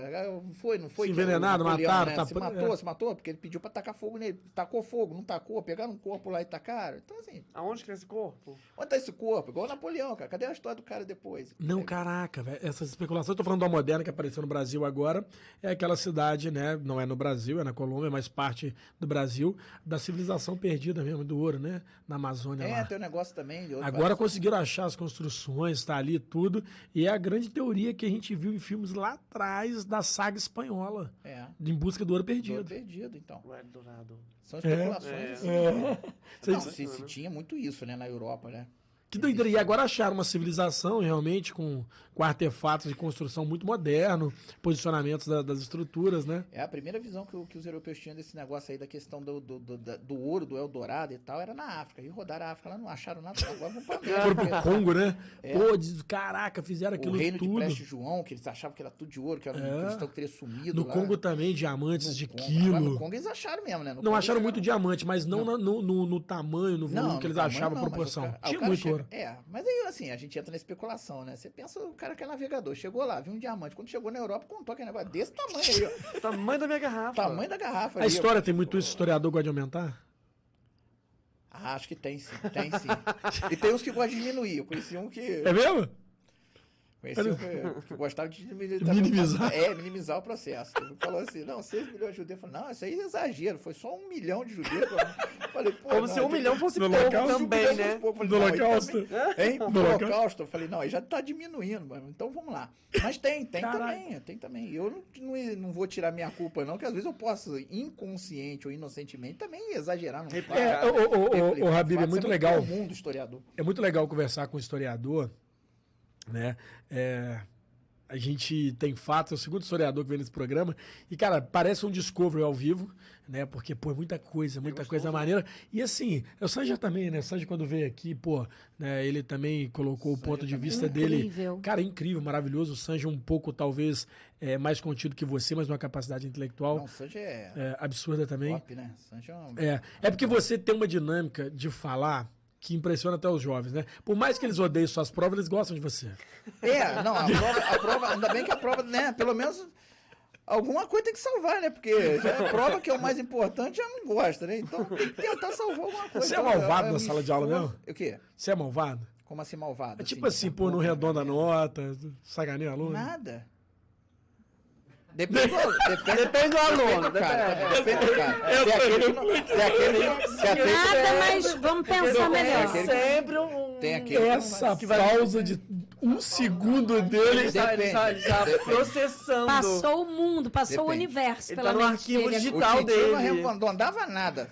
É mesmo? Não, Passou é. na moral esse menino aqui. Eu É até mesmo? queria tirar ponto, mas não, não podia. Para de graça, rapidinho. Eu queria te reprovar, mas não. Exagero, tá? Tá Não exagerando. conseguia te reprovar, então. Não, jeito. amado. Conta cada história do nosso amigo. Qual delas? Tem tantas. Você lembra que você falou comigo? Não, pode diminuir a nota. A produção tá falando aqui da história do Habib aqui, que ele diminuiu a nota do aluno aqui. Quem tá nos ouvindo, quem tá nos vendo. Gente, Do Romano? O Romano tinha a maior coleção de Segunda Guerra Mundial que eu já vi de livro, né? Eu falei, ah, vou Nossa, diminuir mano. a nota desse menino, só tirava 10 lá nesse torneio mundial. Vou dar 9,5 só pro desaforo. Romano era uma não, Romano, Romano, Romano, agora vou contar das figuras históricas, foram meus alunos, né? Gosto mais também do, do, do Romano, meus alunos até hoje, né? Eu tenho um contato com a maior parte deles, é. até a galera da antiga, né? Que a gente dava aula no Teodorico. Romano, Romano adorava a Segunda Guerra Mundial, aí ele vinha, ele gostava muito de história na faculdade, você lembra, né? do- Lembro do do. Sim. O Romano chegava um monte de livro assim, ele circulava assim, a, a mesa dele assim de livro assim, ó, pra assistir a aula. Aí ficava entrincheirado, assim, no meio dos livros lá. Embasado, Aí né? embasava mesmo. Aí eu tava dando aula, lá ele abriu o livro, aí ele comentava, falava, é isso aqui. Eu falei, é isso aí. Era mó barato, cara. Então, assim, eu gostava muito desse. Eu de- Entrincheirado? É, entrincheirava, Era um assim. figurão, ficava é. Entrincheirado lá. A produção tá pedindo pra você falar da nota. Tá insistindo pra você falar da nota. De quê? Que você diminuiu a nota dele? Você falou de sacanagem, porque não vou diminuir a nota dele. Ah, que eu falei que eu vou diminuir a nota dele? Nossa senhora, ficou maluco. É mesmo? Ele foi, foi. Você foi. você acha que é, que é mais difícil contar a história da Segunda Guerra por ela ter sido muito mascarada? Ou difícil, mais difícil falar da história que a gente tem uma percepção, mas não tem uma verdade? Eu acho que história, quando a gente fala de história, é muito mais difícil, eu acho, a gente tecer um, um universo de análise quando você tem pouca pesquisa do fato. Por exemplo, Revolução Francesa dá para você dar show. Muita gente pesquisou. Né? Ernest Labrúcia, todo mundo pesquisa, todo mundo discute.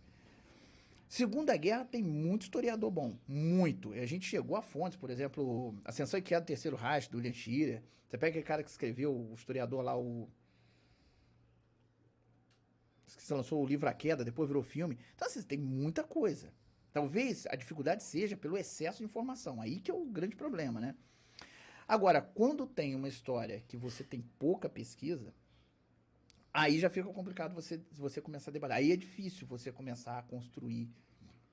Você acha, você acha que, que, que tem uma, um momento na história do mundo que você acha que, que foi pouco pesquisado, mas é muito importante?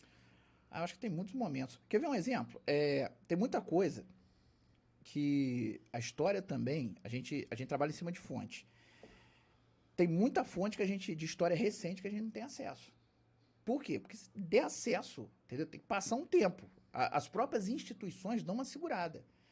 Como assim? Porque dá zebra. Você imagina, por exemplo, você pega uma história. Vou dar um exemplo. Uma história da Segunda Guerra. Aí abriu os arquivos, geral. Aí o cara descobriu. O cara lá da comunidade judaica. O cara descobriu que o pai dele foi torturado e morto no campo de concentração. Vai Ele entrar na justiça. Não, ele descobre que o vizinho dele era o cara que estava tava no campo de concentração. E aí? Vou lá matar o cara. Então, assim, E tem uns agora? troços que segura mesmo, entendeu? E não é só isso, questões Para- políticas, é. questões, né? Morais. Então, então Econômico. fica travado, né? Essa, essa, esses bancos aí. Pra gente conseguir acesso a esses bancos. É perigoso e real, né? É. Ué, eu quando, eu, quando, quando, quando pesquiso, é, tem alguns documentos que às vezes eu, eu tenho acesso que eu tenho todo um aparato para poder fazer a pesquisa, porque são documentos que são de sigilo, de sigilo da justiça, que às vezes o que, que eu faço? Eu não vou poder abrir a, a- aquele documento naquele momento. Isso vai vir para o historiador, vai vir lá na E frente. como é que fica quando pede Você joga. É, joga nos dados de estatísticos. história moderna hoje, você falou disso, e quando a história de um país, eles pedem esse bloqueio temporal de acesso às informações, depois é desbloqueado mesmo? Igual é, pede bloqueio de Então, 100 anos. Então, aí que, aí que é, aí, cara, depende, depende muito de cada sociedade, entendeu? Você tem um bloqueio de 100 anos. Mas você não sabe se daqui a 100 anos também, o que, que vai ser daquele estado que está bloqueando aquele documento.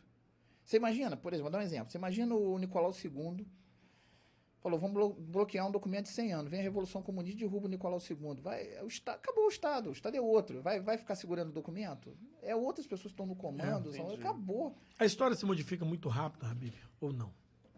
Acho que hoje em dia sim. Hoje em dia ela está sendo muito contestada, né? Aquilo que a gente entende, né? Como, como a história já, já consolidada. Tipo assim, o que, que, que é história consolidada, né? O que, que pra gente é o conceito de verdade?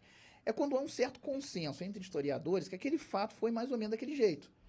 Entendeu? Só que assim, com, a- com as novas tecnologias está surgindo muita coisa que está sendo repensada a história, né? Então tem alguns pontos que estão sendo recolocados. Você acha que os fatos podem ter mudado ou talvez a interpretação dos fatos? a interpretação e a composição de novas informações que vão é, é, ajudar a entender aquele, aquele fato histórico, aquele momento histórico. Habib, Acho que esse é um ponto importante aí. Tem documentos pessoais que estão chegando agora pra gente. Entendi. Entendeu? espaço de fala. Por exemplo, a gente falou sobre a escravidão. Aí você está explicando escravidão e o aluno negro empoderado quer discutir com você sobre isso. Como, como você, você, como professor, como é que você está passando por isso? Ou se não está passando ainda? Não, mas o melhor pra falar é o cara. Não tem outra. É esse cara aí, que às vezes está empoderado, que sofreu preconceito, Uhum. que é fruto da escravidão, ele que tem o poder de fala. Ele sente aquilo que não. Entendi. Assim como mulher na sociedade moderna? Como mulher, ué. Que Uma vez eu tá- tava dando uma palestra negócio da, da questão de. Tava num conjunto, né? Eu e a professora Flávia, a Sana, a gente falando da questão do, do empoderamento feminino e tal. Aí isso pode. Sempre tem essas gafes históricas, sempre essa- essas gafes que existem, falam assim: ah, vamos abrir aqui a palestra com o professor Habib falando sobre a questão. Aí passou pra mim. Só que assim, ninguém tinha combinado quem ia começar, e não. Aí o cara falou pra começar comigo. Eu falei: não tem lugar de fala, não. Eu vou, eu vou dar minha opinião no finalzinho. Quem tem lugar de fala é a professora que está do meu lado, que é mulher. Ela que fala. Eu, no máximo, eu vou ouvir e vou aprender o que está acontecendo com ela. Não tem. Lugar de fala é da pessoa que sofre o processo. O que, que acontece? Por exemplo, no caso da, da questão é, da violência contra a mulher. Né? O que, que é a minha voz? A minha voz é uma voz secundária. Eu, eu, eu de- lógico, eu vou defender né, as mulheres no caso da violência contra a mulher. Mas o que, que acontece, né, de forma geral? E assim, quando eu falo, eu acabo tendo muito duetos da minha formação como homem também dentro desse processo. Tem hora que eu tenho fala que eu acho que não é violenta e é extremamente violenta, mas quando eu tenho consciência do processo, o que, que eu faço? Eu faço como uma transição, eu chego para outros caras e falo para mim, pô, mas não é bem assim do jeito que você está pensando. Entendeu? Então eu faço assim, a mediação, que é a minha voz como homem, reconhecida no lugar de fala, como homem, tentando convencer o outro cara, falar, ó, tem um outro olhar aí nesse processo aí. Entendeu? E não tô dizendo que eu, que eu, eu, eu sou é, é, totalmente é, neutro de qualquer formação ao longo da minha vida, de qualquer influência cultural. Lógico que, que todos nós temos essa questão da, do ethos, que é muito forte, né? Às vezes eu falo coisas e tal, porque isso já vem na construção do ser. Mas entender esse processo do lugar de fala, eu acho fundamental. É, mas é, eu eu tô te falando só porque eu também eu tenho uma visão também, você falou a visão histórica, né? Eu também tenho uma visão de que o oposto, elogiando, enaltecendo ou se humildando, pode ser o reconhecimento de um fim Sim, por isso que eu de uma falei. distância. Por isso que eu falei. é, eu fico no final, mas dou, dou um apoio. É, só tô falando. é- um. É porque eu acho que tem que ter esse. Eu sempre tenho pra mim que a polarização ela é a ausência da verdade, porque a verdade ela é mais bem conceituada quando há harmonia e a harmonia é sempre os dois polos em tamanho, volume, dimensão, peso, tempo, espaço semelhantes. né? O equilíbrio é a inércia de movimento, mas a harmonia é justamente esse movimento tão bem trabalhado. É. Então, a ausência do, do processo de preconceito racial é uma sociedade comum onde a pele já não tem mais validade. Uhum. Tá? É uma, uma ocasião genética. E a mesma coisa sobre a mulher. Estou falando porque o fato histórico, a gente, na história, a gente viu muitas mulheres sendo apagadas pelo historiador. Sim, sim. No próprio processo de libertação da escravatura brasileira, no próprio processo da Guerra Mundial, né, das grandes lideranças, como a própria Cleópatra. Né? A gente viu os historiadores, por uma questão cultural, social, momentânea, tipo assim, põe menos, fala menos. Maria de Cristo. Né? Tô te falando isso porque a figura mais lembrada historicamente, pelo menos pelo que eu tenho conhecimento, e você pode né, me corrigir se eu estiver errado, é, é Cristo. É a figura histórica mais debatida, mais falada e mais propagada ao longo dos tempos. Mas por trás dele, como você falou do próprio Alcorão, a história nossa ocidental apagou a mãe dele, que era tão quão enaltecida no Alcorão.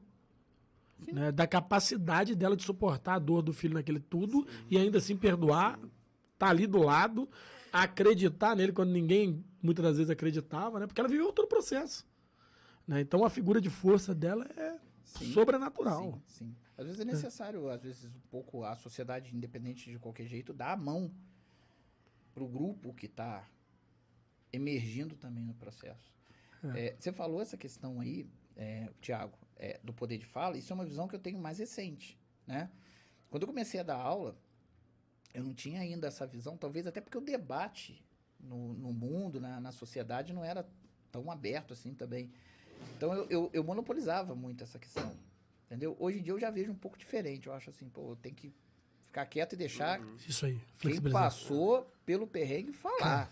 E aí depois eu dou a minha visão do que eu vejo na sociedade. É, aí, mas cara, quem tem que falar é. Essa figura de mediação, É. eu acho que ela tem muito a ver com o mundo que a gente está buscando, sabia? Importante. Quem tem um pouquinho mais de conheci- conhecimento, ao invés de só ensinar, mediar. Porque assim, é, cara, que cada um tem sua verdade. Eu falo sempre isso, sua opinião vale no espelho, cara. Porque a opinião do outro é dele e às vezes você não tem ideia do que ele tá passando, cara. E você tá se achando foda. Né? Eu acho que você, como hoje professor muito mais maduro, essa questão da mediação, conhecimento, botar as pulgas que você falou, é legal isso, É, às vezes cara. eu ponho, é, às vezes eu ponho um pouquinho das pulgas. Mas é legal, cara. Eu, eu tô falando isso porque eu questiono muito meus filhos sobre existência, sobre futuro. Você sabe que surgiu uma- um debate essa semana, porque a gente fala que você tem que ser o melhor em você, você não tem que se comparar aos outros. Mas em vez de gente quando fala, né? Pô, seus amigos estão estudando. Aí meu filho falou assim: você não fala que eu não tenho que comparar ninguém. Ponto É, tem aí. isso aí. Já ouvi isso né? também. Já ouvi é assim. Ele. E assim, Mãe, você não fala que eu não sou todo mundo? Todo Meu mundo Deus. tazua. Tem isso não. na escola? é, tem isso lá na escola? Você fala assim. Tem. Você faz esse elogio, teste elogio aos alunos melhores? Não. Você tenta Não, isso? os melhores e os piores estão melhorando também, né? Porque a gente tem que elogiar os que estão lá embaixo também, senão os caras vão achar só que você é o cara que tá lá em cima. Não, não é. Isso é até uma teoria é, pedagógica debatida, que é justamente, né, por que, que muitos levados continuam levados, né? É porque eles têm 80% da atenção da aula. Porque toda vez ele tá tomando esporro, alguém É. chamando ele, aquilo tudo. Não, é. Né? Então, se você deixar ele um pouquinho de lado, ele vai deixar de ser levado, porque... Eu tive uma experiência esse ano que eu achei fantástica na parte educacional da história e tal. Um, um aluno meu, que ele escreveu, assim, fez a prova, estuda bem e tal, mas era um cara, assim, mediano no ponto de vista de, de- do geral, tá? Das matérias e tal. Eu, eu li a prova dele assim, ah, mais ou menos e tal.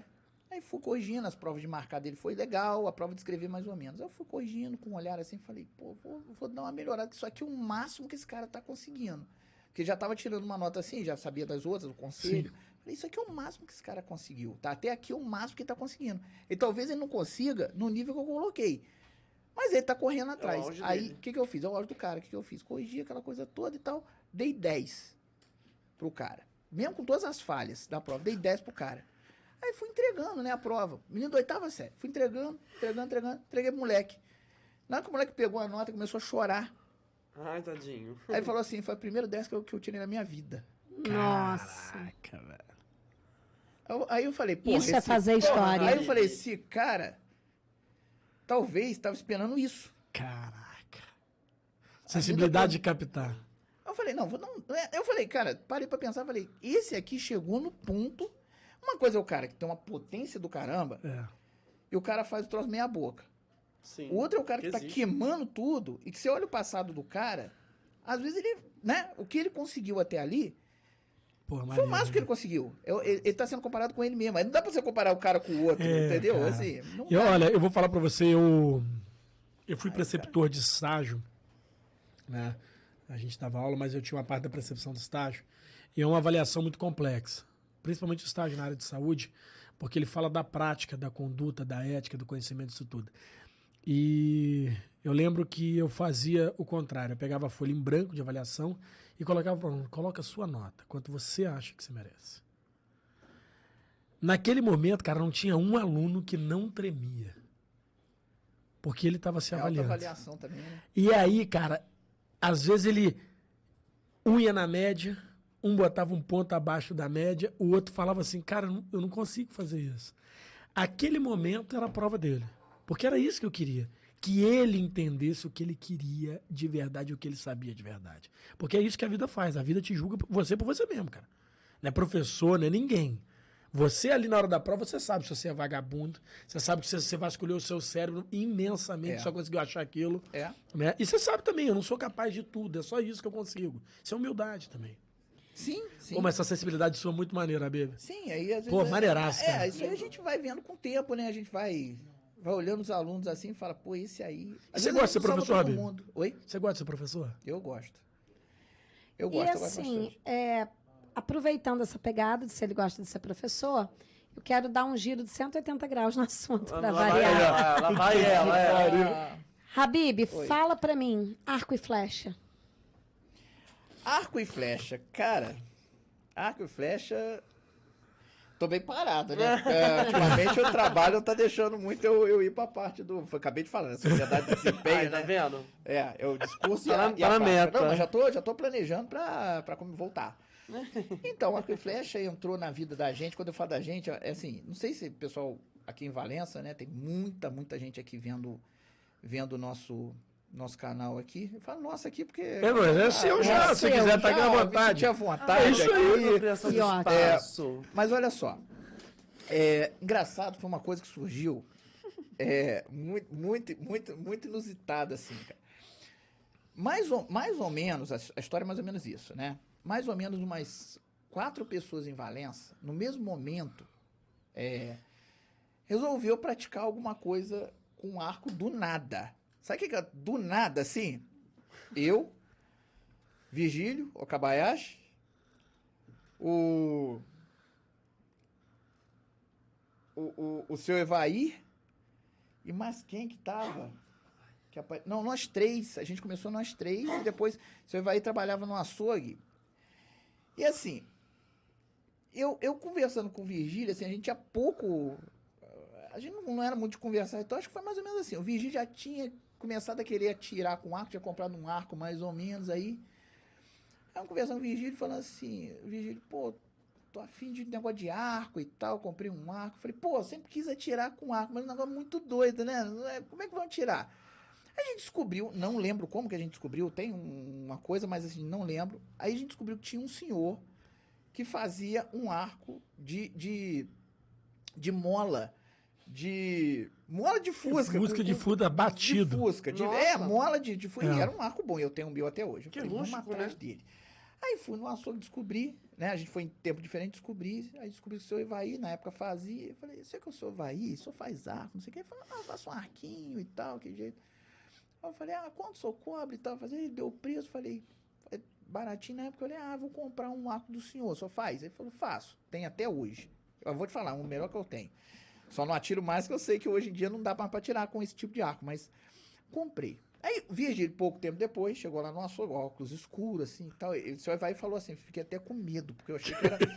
Achei que era alguém da Polícia Federal chegando aqui. Eu falei, tô enrolado com o negócio, metendo arco e tal. Eu disse, você que é seu Evaí? Aí o seu Evaí, não, sou eu. Tô... Queria comprar um arco também, aí e tal. E aí a gente começou a tirar com uns arquinhos mais ou menos. E a gente descobriu uma galera de vassouras que estava na mesma pegada. Um pouco depois, a gente descobriu que tinha uma galera de vassoura que estava tirando um campinho de futebol na mesma pegada. E aí a gente meio que foi, vamos conhecer os caras e tal, e a gente juntou. E aí eu conheci o Mancusi, isso foi 2015, mais ou menos. Aí eu conheci lá o Mancusi, conheci o, o, o, o Tchê, conheci, conheci a galera de Vassouras que fazia. E a galera que também antiga de lá, que, que tinha começado, meio que. Eu não cheguei a conhecer a galera um pouco mais antiga que o Mancuso, mas tinha mais duas pessoas que tinham fundado lá em Vassouras, só não tô lembrando. Mas assim, basicamente foi isso. E aí a galera foi meio que juntando, juntando, falando, vamos atirar, vamos começar a estudar pela internet, começamos a procurar um monte de coisa, Mancuso. E aí a gente acabou fundando, né, a, a Confraria Arqueiros do Vale, a CAVE. Ou seja, fizeram história. Pois é. E assim, tipo assim, era pra gente fazer negócio de final de semana, sabe? Atirar assim com uns arquinhos mais ou menos. Só que a cave foi crescendo. Veio mais gente, veio. veio a gente começou a, a procurar curso. Mancusi começou a, a liderar junto com, com, com o Tchê e outros também ali começaram a liderar. Aí começou a pipocar um maluco lá olhando os treinos. Aí o Mancusi parece que tinha um conhecido também é, que estava nos Estados Unidos, conseguiu trazer uns arcos na época. É, quando eu comprei o meu, o dólar estava bem baratinho, aí deu para deu para comprar bem Um barato. composto. Que saudade do Mais dólar robusto. barato. Melhorei, falei, Mancusi, agora eu já posso comprar Saiu um. do, do, do, do, do, Saiu do, recurvo do, do Evaí? Não, o recurvo ainda, tem até hoje o meu, meu recurvo. E aí, ele começou a trazer e tal, aí a galera começou a usar um equipamento um pouquinho melhor. Aí ele começou a trazer uns de Roldana, que é, é o É, composto, aquela o coisa composto. toda, e começou. De repente começou a chegar uma galerinha. Chegava um ali, queria coisa, chegava outro. Aí uma galera começou a querer aprender com o outro, e, e a gente acabou, né, o grupo, assim, de forma Mancusi liber- liderando, Vigílio aqui também, fundaram a Cave junto com galera também, tinha um, tinha um senhor também que, de Resende, que veio também lá para Vassouras, resultado da história toda, né? É, hoje a gente tem a Confraria Arqueiros do Vale, Mancuso está na presidência da, da Federação do Estado do Rio, eu estava como conselheiro financeiro da, da questão. O, o, o- um dos medalhistas brasileiros na categoria é, Master é de Valença, que veio logo depois Olha que legal, né? né? O, o, o Vanderlei, né? Que vai disputar o brasileiro, inclusive está procurando aí agora patrocínio, Olha, porque ele vai disputar o brasileiro. Brasileiro nós temos recordista. Hoje a gente tem em torno aí, mais ou menos, atirando no, no Vale, Valença, Vassouras e tudo, mais ou menos aí umas 60, 70, se não me recordo a mente aí, o- aí o Luciano depois pode me dar bronca depois, umas 80 pessoas assim espalhadas no polo de Resende, polo de Vassouras e polo daqui. E a Cave hoje é uma das, uma das maiores confrarias de arquearia do Brasil. Caralho, que É, doideira. hoje a gente, a gente tem os, os recordes de, meda de medalha aqui, pelo menos do estado do Rio, muita coisa vem da gente aqui. A gente tem os parceiraços, né? O parceiraço lá de Nova Iguaçu, a galera lá da, da Baixada Ball. Pô, E, maneiraço, e, e cara. assim, e começou assim. Hoje a gente. É doideira. Curiosidade também, eu atirei um tempo de arco. Isso Adoro é arco e balestra. É, hoje a gente faz, tem um trabalho social que a maior parte dos alunos são alunos de escolas públicas que se profissionalizaram e eles estão no- no- nos campeonatos brasileiros hoje. Eu comecei a praticar o arco pela metodologia de Confúcio, né? Domínio do arco. Zen. da- O Arcos, hein? é. É, eu comecei, depois eu fui pro, pro recurvo, composto, né? Tudo. E aí acabou que depois eu desfiz, dei pro meu primo que era doido. É uma coisa que eu gosto, adoro. Mas é uma coisa que você falou, é muito complexo. O arco não é uma coisa igual os outros tá achando, não é não. fácil, não. Não, né? não. Não, aquilo é difícil É. demais. É porque, na verdade, o arco não é como o tiro, né? Comum. Né? Não é Eu só as parábolas, é o domínio do- da difícil. respiração, é um trabalho certinho, todo. mira. É, tem todo um trabalho assim, mas do ponto de vista do hobby, Eu fiz uma vez. do maravilhoso. lazer, É muito, é muito legal assim. Não, Não, é legal, eu só acho difícil. Eu pego, tento, tento e o É, mas porque não na- é o que eu, vai. eu tô te falando, até o modo de puxar o arco não é um puxar o, O arco. peso, é- né? É, Você é atira o peso do arco, difícil. às vezes pega um peso, peso um arco mais pesado. Mas é muito legal. Mas eu, eu comecei por causa do modo terapêutico, eu ia realmente pra, pra, pra roça. E assim, ele é muito terapêutico, o controle da respiração, até o descer da mão mesmo, aquele controle do físico, aquela coisa toda filosófica. Aí depois você começa a ser um pouquinho mais ousado, mas realmente, desde o trabalho da parábola, a ciência que existe, a matemática visual, porque o tiro é muito mais direto, o arco ele é muito complexo. Os outros acham que, ah, pô, errou 10 metros, errou 30 metros. Eu falei, irmão, Pode caçar com arco hoje? Pode. Não, pode? o arco, na verdade, é uma das modalidades hoje de caça mais utilizada, porque com as armas na evolução que tá, um tiro de, de fuzil pra caçar virou uma banalidade. Vai, amado. Então o cara hoje ele quer adrenalina É, de caçar, então ele vai com arco. Estados Unidos tem muito, né? Aqui a gente não, Não, é não, a faz, gente porque não. aqui no Brasil É proibida a é caça só no proibido, sul e algumas É. fazendas. É, e, Né? E, e no interior de São Paulo, É, agora a, os gente, portos. a gente faz as categorias do. Agora a gente faz uma coisa aqui, no- aqui nos campeonatos, que é. Muita gente gosta muito, né? Que é o Bull Hunter. O que, que é o Bull Hunter? Bull Hunter é uma modalidade que assim, o pessoal surta muito.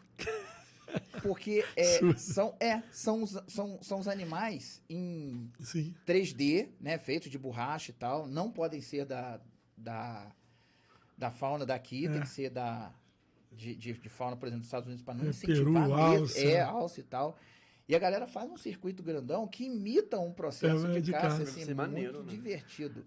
Foi legal, Muito cara. divertido. Era, eu, é, eu- o, o- apesar das pessoas, não é o culto à arma, mas o tiro ele é um trabalho de concentração muito grande. É. É um trabalho de controle mental, de esvaziamento interior, né? É, ajuda bastante a própria composição física É. também, né? As costas, É, relaxar tudo, e tudo tal. postural. É legal. Arco é muita postura, cara. É. Muito, Tem muito visão. jovem. A gente não achou que ia emplacar nada. A gente Pô, achou. maneiro, na, época, na verdade, a gente na época não achou nada. A gente achou que juntava todo mundo pra Só tirar. queria fazer algumas brincar. Só queria. Só queria brincar. brincar. Só queria brincar. E acabou se tornando um movimento Foi legal, cara. gigante, né? O movimento tá Muito muito, maneiro, grande, cara. muita cave. Hoje, ela, ela, ela compete hoje com...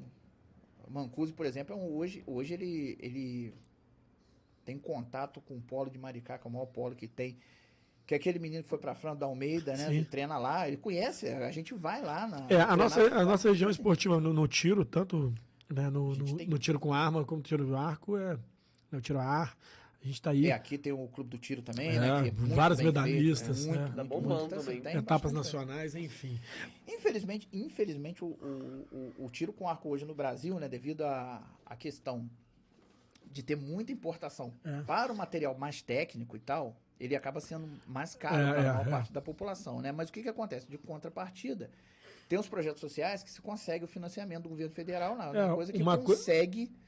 Uma coisa que eu pratiquei hoje- também depois do arco e que, que eu gostava muito e que também é caro, porque infelizmente né, é o próprio dardo. É, o dardo Né? também. O no dado é outro Brasil, esporte maravilhoso, mas é caro, cara. É, infelizmente, é, É. Hoje, hoje é mais difícil. Agora, no Brasil, está começando uma geração de produção de arco histórico. Inclusive, eu encomendei um no, no- no sul. De madeira.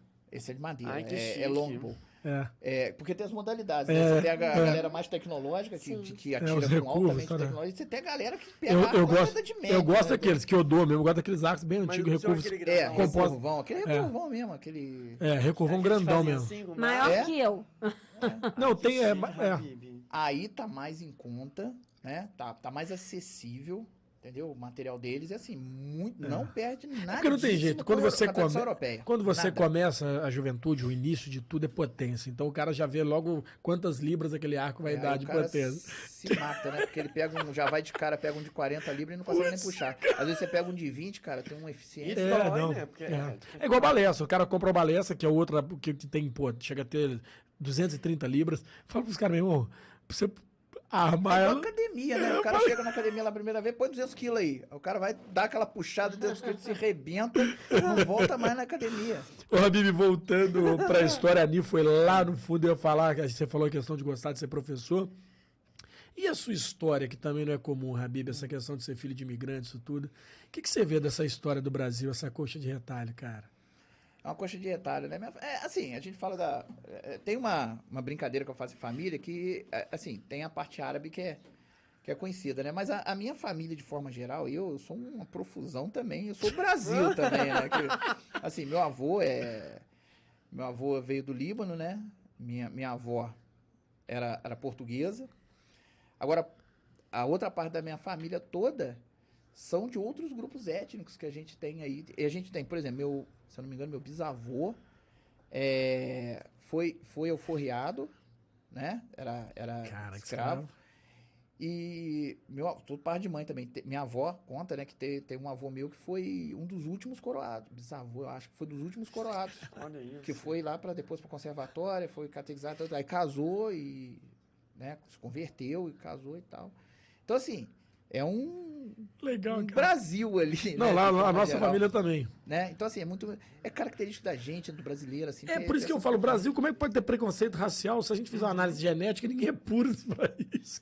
Não, aí a gente volta lá no 19, né? Chega todas essas coisas aqui faz criando esse, essa situação. É. Mas a gente tem essa coisa de imigrante, né? Meu avô veio do. Vamos pegar a parte né, que você falou da é. imigração é. e tal. Aí meu avô veio em 1894 94 para cá, uma migração mais antiga até. E a minha família primeiro foi, o pai do meu avô foi lá para São Paulo, né? Teve os, os, os, irmãos e tal, do meu avô ficou lá. E ele depois veio para Rio das Flores. Na época, era, Rio das Flores fazia parte aqui de, de, de Valença, Valença, depois emancipou. Morou lá muito tempo, né? Meu, muito, muitos dos meus tios nasceram lá. E veio, depois veio para cá, para a sede, aí ficou. E ele, e, e você falou da festa da Glória. Meu, meu avô, ele trabalhava muito com comércio, tradição da parte da, do meu pai e tal é comércio, meus tios também por parte de, de pai, a maior parte também é comércio, os que faleceram também. E, e ele tinha, meu avô tinha um, um, um- trabalhou com comércio e tal, com peixe, com e na festa da Glória ele alugava. Se eu não me engano, a família contava lá, parece que alguma parte no casarão que ele fazia oferecia, fazia caldos para vender comida pro pessoal assim, à noite assim, vendia na festa da Glória, isso lá em 1950, E lá? 40, lá atrás, na festa da Glória e tal. Então assim, é- você falou o negócio da festa da Glória aí, é realmente um, um vínculo, né, que Fortíssimo pra gente. É né? isso. do, do Valeciano, né? Também. E, e- e você falou de 1800, mas você ainda é o da sua família o mais Habib, né? Porque ficou meio que. Seu pai levou, ficou com o nome meio mais brasileiro e você. Aí veio, é, veio Habib, né? É, os outros primos também, os tios e tal, eles têm. Alguns têm, assim, nome um pouco mais próximo ao, ao árabe, mas a maior parte mesmo foi. Mas tem uma questão do Líbano que é interessante, né? Porque o, o, o- Líbano. é, você tem famílias que você tem esse nome mais latinizado também, uma parte, né? Por causa da influência lá da, da, é, do, do próprio cristianismo europeu, aquela fronteira foi colônia da França, foi. Então, assim, você tem muito dessa, dessa coisa de. De alguns nomes, sempre, exemplo, Michel, né? Tem essas coisas aí também. O sobrenome não, tinha mais, mas o nome era Michel, eram nomes parecidos com nomes europeus e tal. Então, quando eles chegam no Brasil, tem um pouco dessa. Caraca. É, todo país tem sua história, né? A nossa é muito moderna, pelo que a gente sabe, o passado ainda é. A gente não historiou tão bem, mas o Brasil tem uma história complexa em pouco tempo, né, cara? Muito, muito complexa. Eu- O Brasil é um país de construção histórica, né? Assim. Tanto que, tanto que a gente nem fala de uma nação brasileira, né? É, A né? gente fala de nações no Brasil hoje. A gente discute muito essa questão. É mesmo dentro da, da, da academia hoje? É, até na própria academia tem a vertente que discute essa questão. Por isso que, assim, em alguns documentos nem se fala da nação brasileira, fala do povo. Porque você tem grupamentos de nações Caraca, com identi- identidades muito específicas. Tem Loucura. toda hein? uma discussão dessa hoje, aí, assim, né? É Lógico que a gente tem os debates acadêmicos e tal. Mas é interessante você pensar nisso. Você pensar o tamanho do Brasil, você pensar É, e aí pensando dele. nisso, abusando um pouquinho do seu conteúdo moderno e passado, você acha que está sendo reconstruído um novo mapa do mundo? A guerra que está aí, tudo que a gente está vivendo? O mundo sempre tem transformação, né? O mundo não, não- a- as relações humanas elas são dinâmicas, né? Elas acabam sendo dinâmicas, conflituosas. Eu acredito muito, eu acredito muito na dialética, sabe? Assim, eu acho que que as coisas estão sempre em movimento, né? A Europa está passando por uma questão de reconfiguração, a África está passando por É uma reconfigurações. de- desertificação tremenda da África. tremenda. É, a gente está vendo lá. migrando. Em compensação também outros grupos também que estão melhorando lá, crescendo. Sim, também, sim, a gente está vendo uma área que inóspita, fica literalmente desertificada a ponto de aquelas árvores centenárias não estarem conseguindo sobreviver por, por ausência total de, de umidade né, no ar. E aí está descendo realmente para a litorânea, que já é uma área mais colonizada, né? A gente chega à Costa do Marfim, que é muito, né? A gente está vendo aí, a gente está falando muito de Elon Musk, né? Da Tesla, e ele é sul-africano. É, Ele não é americano. você tem muito disso, né? Apesar que a gente tem muito da questão da colônia, né? Na, na África do Sul, né? A colônia inglesa. E É, isso cria- é. acaba criando um, um ethos também, do cara nem se identificar como, Exatamente. como É. sul-africano, né? É, Mas tô- assim, de forma geral, Eu tô falando da- dessa nova configuração do gel, falando de gel, você É. que tem uma visão histórica, porque a gente tá vendo na nossa região, como, por exemplo, eu sou de imigrante sírio, a gente viu a desconfiguração da Síria pelas guerras. Estamos vendo agora ali o centro europeu, estamos vendo essa desertificação, e ao mesmo tempo a gente está vendo que o povo tem que correr para algum lugar. É. E um dos países com maior extensão territorial e com volume abundante de elementos à sobrevivência é o Brasil. Você acha que a gente pode sofrer uma nova migração? A gente já tem recebido, né? Alguns imigrantes. Não sei o volume, não sei a. a- eu não, não tenho como te precisar isso. É, a última- tenha- A última pessoas- grande foi Venezuela. É, eu acredito que tenha até gente aí que, que possa trazer esse dado de uma forma melhor. Mas o que eu tenho visto é o seguinte, é, tem algumas regiões realmente que estão que as pessoas estão saindo também, estão buscando alternativas de, de sobrevivência que vão além dos eixos centrais, como a gente tinha, por exemplo, só a França, migrações para os Estados Unidos, México. Então, assim, você está criando reconfigurações. Quer ver uma coisa interessante? A gente conversou aqui. É, hoje eu consigo ver, na nossa região aqui, é, mais muçulmanos do que eu via quando eu era mais jovem. É, isso eu é não sei se era real, uma cara. questão de percepção Não, da real. época não. Até usando Mas- burca. Sim. Exatamente. sim. E não é Valença só, eu vejo isso em, em Vassouras, Caraca, eu vejo isso Itaquaraí, usando eu vejo, É. eu vejo uma Sim. comunidade Real. chegando aqui, né? E uma comunidade que é muito diferente daquilo que nós aqui da- do Vale estávamos acostumados a ver. E, e a gente está tendo uma inter-relação com essas culturas de uma forma bem tranquila Amistosa. Amistosa até, até onde eu entenda, né? né? Mas assim, pode ser que não, pode ser que dentro, né? Se a gente abrir a caixinha da, da sociedade valenciana e Há da, um preconceito, Vale, né? pode ser que ocorra, né? Vamos, aquela coisa da voz, né? A gente não ouviu Lugar ainda a de voz, fala. Sim, o lugar de é, fala, né? exato. E não ouviu a voz. Mas pelo que eu tenho percebido, pelo menos você vê circulando um monte de gente de uma forma bem tranquila. É. É, e isso é interessante você fazer uma percepção. É, eu, vi, eu, eu, eu gosto muito de viajar a, percep- Cubanos aqui, é, a percepção que eu tenho visto, assim, maciça a nível mundo, é a dos indianos e dos chineses. Realmente, assim, migração, volumosa demais. Indianos, então. Chineses eu acho que já são maiores, mas indianos absurdamente. É. Em vários países.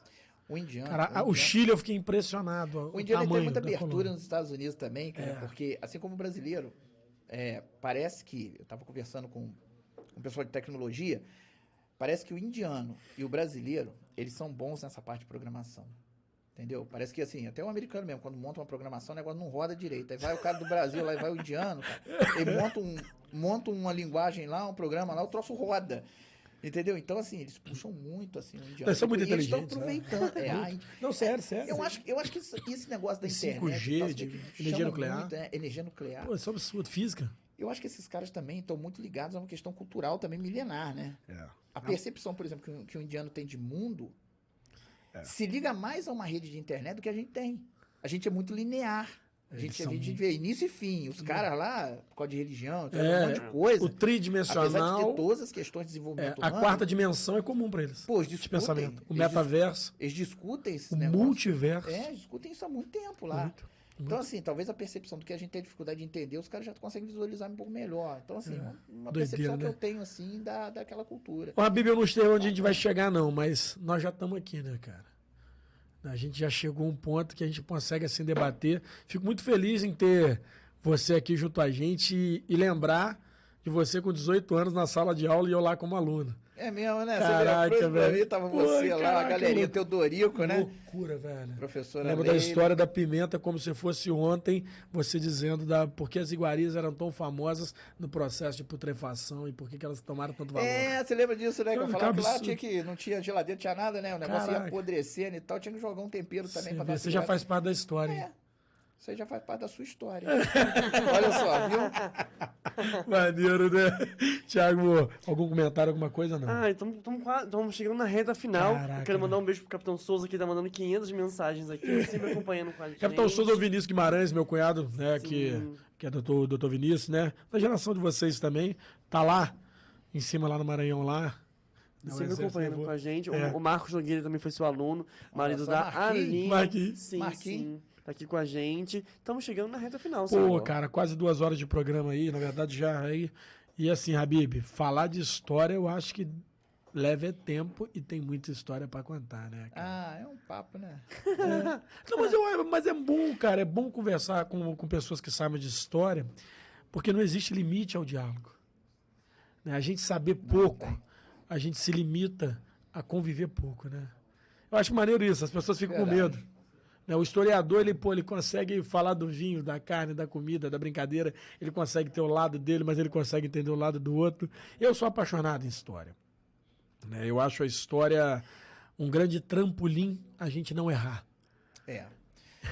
História legal, né? Que ela tem essa, essa visão também muito crítica da sociedade, né? É. Ela ajuda a formar muito essa, essa visão crítica para muita gente. É. E tem muita gente boa, cara. Tem muita gente nova hoje que tá tendo uma pegada também de estudar história de uma forma bem crítica, né? Não aquele decorar, É, é. mas você entender realmente o fundamento histórico. Hoje em dia eu tenho. Eu, eu vou te falar, eu tenho mais dificuldade hoje. Não é dificuldade, assim. É, mas assim, o pessoal me coloca hoje, principalmente a juventude, me coloca hoje muito mais para pensar uma resposta do que uma geração mais passada, porque os caras às vezes fazem uma pergunta que realmente faz um sentido muito. Muito. É. Isso está vindo, é, essa criticidade está maneiro, vindo. cara. é. da, mesmo, da mesma forma também que a gente tem o outro lado Cara, também. eu, eu, eu falo pra você, eu, eu, Decora o negócio. eu e- adoro economia, adoro economia, é um, é um, também. é um estudo continuado meu, eu adoro, e nunca foi tão difícil discutir economia pela crítica. Porque a relação econômica antigamente ela era muito linear, e hoje ela tem os relatos históricos daquilo que não deu certo. É. Então, desde o processo dos juros, da inflação, isso tudo, hoje o debate econômico vem muito em cima disso. ó. vai dar errado porque já deu, isso é uma teoria passada, a gente precisa repensar. E aí, cara, nunca foi tão difícil debater economia. Debater economia hoje é. Não, é muito complexo. Você tem que ouvir várias, ler várias coisas para você. se você perguntar. Cara, eu tava lendo hoje, você falou do negócio de economia. Tá, hoje não, tava lendo esses dias aí, cara, a grande renúncia. Pô, a grande renúncia. Olha que doideira na economia moderna. Os caras, assim, lá nos Estados Unidos, os caras estão estão renunciando É. emprego, carreira, assim, pro cara voltar e começar a ser estagiário de novo É. numa outra área. O cara, cara, sei lá, o cara trabalhava no banco, a carreira, o cara renuncia pra entrar numa startup daquela com a molecada pra aprender como é que. que É, vamos, é um olha, olha que loucura. economia. Não, olha que loucura na economia. Nós tivemos a redução de 36% do mercado de trabalho americano por pessoas formadas. Eles querem a pessoa zerada. E a gente está falando de Google, a gente está falando de Amazon, a gente está falando de Tesla.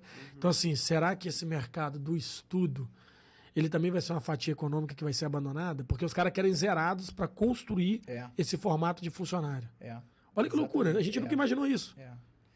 E, e esse é o problema, né? Até que ponto que isso aí vai dar certo pros caras, né? Porque, falando, porque hoje é muito dinâmica a economia, né? Você forma o cara, gasta um dinheirão no cara, aí daqui a pouco a empresa abre lá e fala assim, tá, quer vir pra cá? O cara Mas vai, é o que eu tô te o cara- falando. Essa parcela, essa fatia, recomeçar. essa fatia de um terço da, da, da sociedade ativa americana ter se modificado, isso me chamou muita atenção. Né? Isso, isso- eu fiquei assim, eu falei, caraca, peraí. Né? Porque o Brasil, agora que a gente consegue falar de, do, do movimento é, universitário mais intenso. A gente vê o EAD, a gente está vendo isso aí, que a universidade deixou de ter um limite no Brasil. E aí a gente está vendo o mundo lá fora falar, não, peraí. Universidade livre, cara. A gente tem as melhores universidades que hoje você não precisa estudar todo o currículo, mas apresentar a tese, defender e desenvolver ela. A gente fala, caraca, peraí. É, o processo de educação tá, tá, tá disruptivo pra caramba, né? A gente, a gente tá difícil até de você entender, por exemplo, o próprio processo né, de, de educação. Tem muita empresa que tá. Você vê hoje as redes sociais, é, você tem é, grupos que já falam o seguinte, olha, quer ver? Tem um, um empresário que fala, eu não. Eu não. Eu não. Eu não. Eu não, eu não matricularia, eu não, não incentivo meus filhos hoje a fazerem faculdade. O cara fala. Né? Então, assim, Cara. olha só, é, é, e o discurso dele é o seguinte.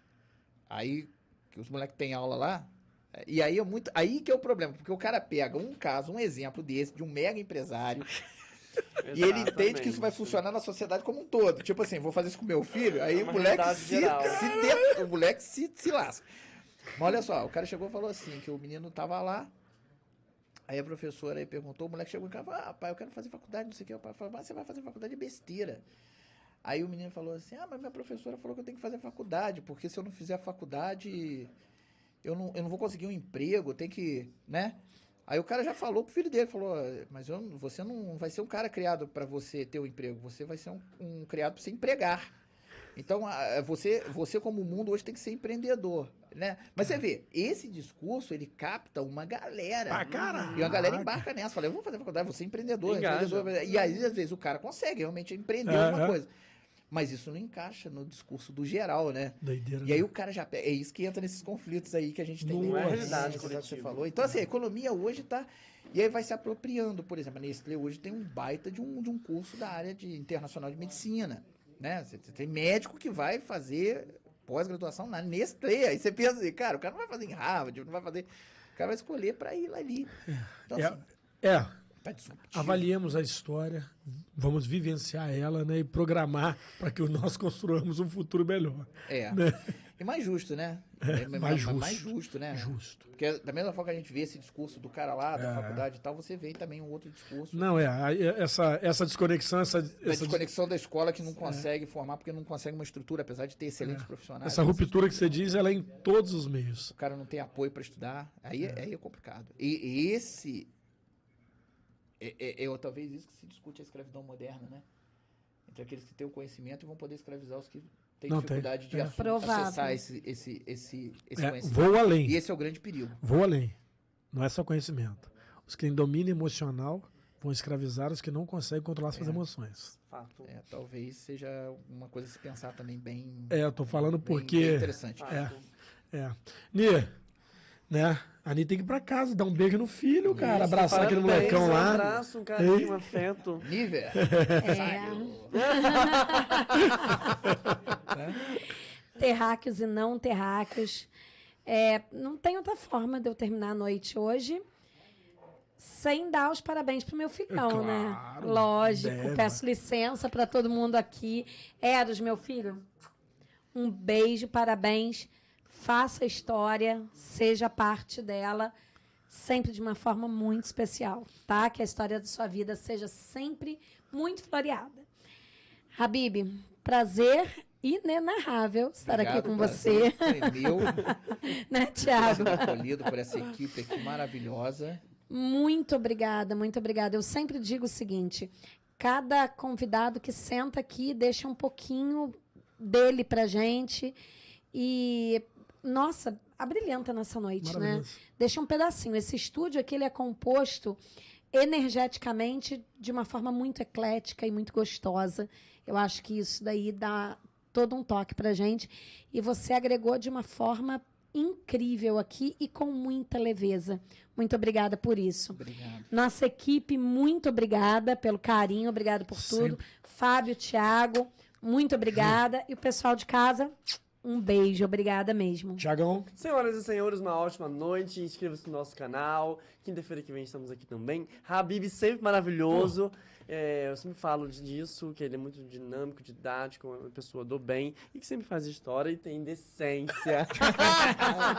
Hashtag tem decência. tem decência. Tenha Ramos, decência. beijo Ni também, equipe maravilhosa. Nos vemos quinta-feira que vem. Habib, infelizmente interrompendo, talvez alongando no futuro, mas fala o que você quer falar aí, termina fazendo parte da sua história aí. Obrigado, gente. Não, serei breve aqui no finalzinho, né? Falar com o professor de ser breve com história para contar. Mas eu agradeço a todos vocês, agradeço quem está aí em casa acompanhando, quem vai acompanhar depois, né? Porque às vezes não pode acompanhar ao vivo porque está trabalhando, está fazendo outra coisa, mas que vai ver depois. Agradeço a todo mundo que pôde estar acompanhando a gente, pôde fazer pergunta. O papo super leve, super bacana, mas ao mesmo tempo muito profundo em muita coisa, né? Me senti em casa. com Pô, eu fico vocês feliz aí, com isso, Tá joia? ótimo. E que o programa cresça cada vez mais aí. Obrigadão, E cara. vai crescer, com toda certeza. Obrigado. Obrigado, gente. Obrigado à equipe. Pessoal, você que nos acompanhou em mais uma noite maravilhosa, você que ainda nos vai, vai nos ver de dia, de tarde, saiba de uma coisa. O Uncast já fez história. Cada um que sentou aqui tem um capítulo na história desse programa, na história de quem assistiu, e pode ter certeza, essa história é igual aquela série que não tem fim. Porque cada um que tem aqui, nessa cidade, fora dessa cidade, tem algo para contar para você. E é no Boomcast que a verdade está sempre em evidência. Uma ótima noite a todos vocês.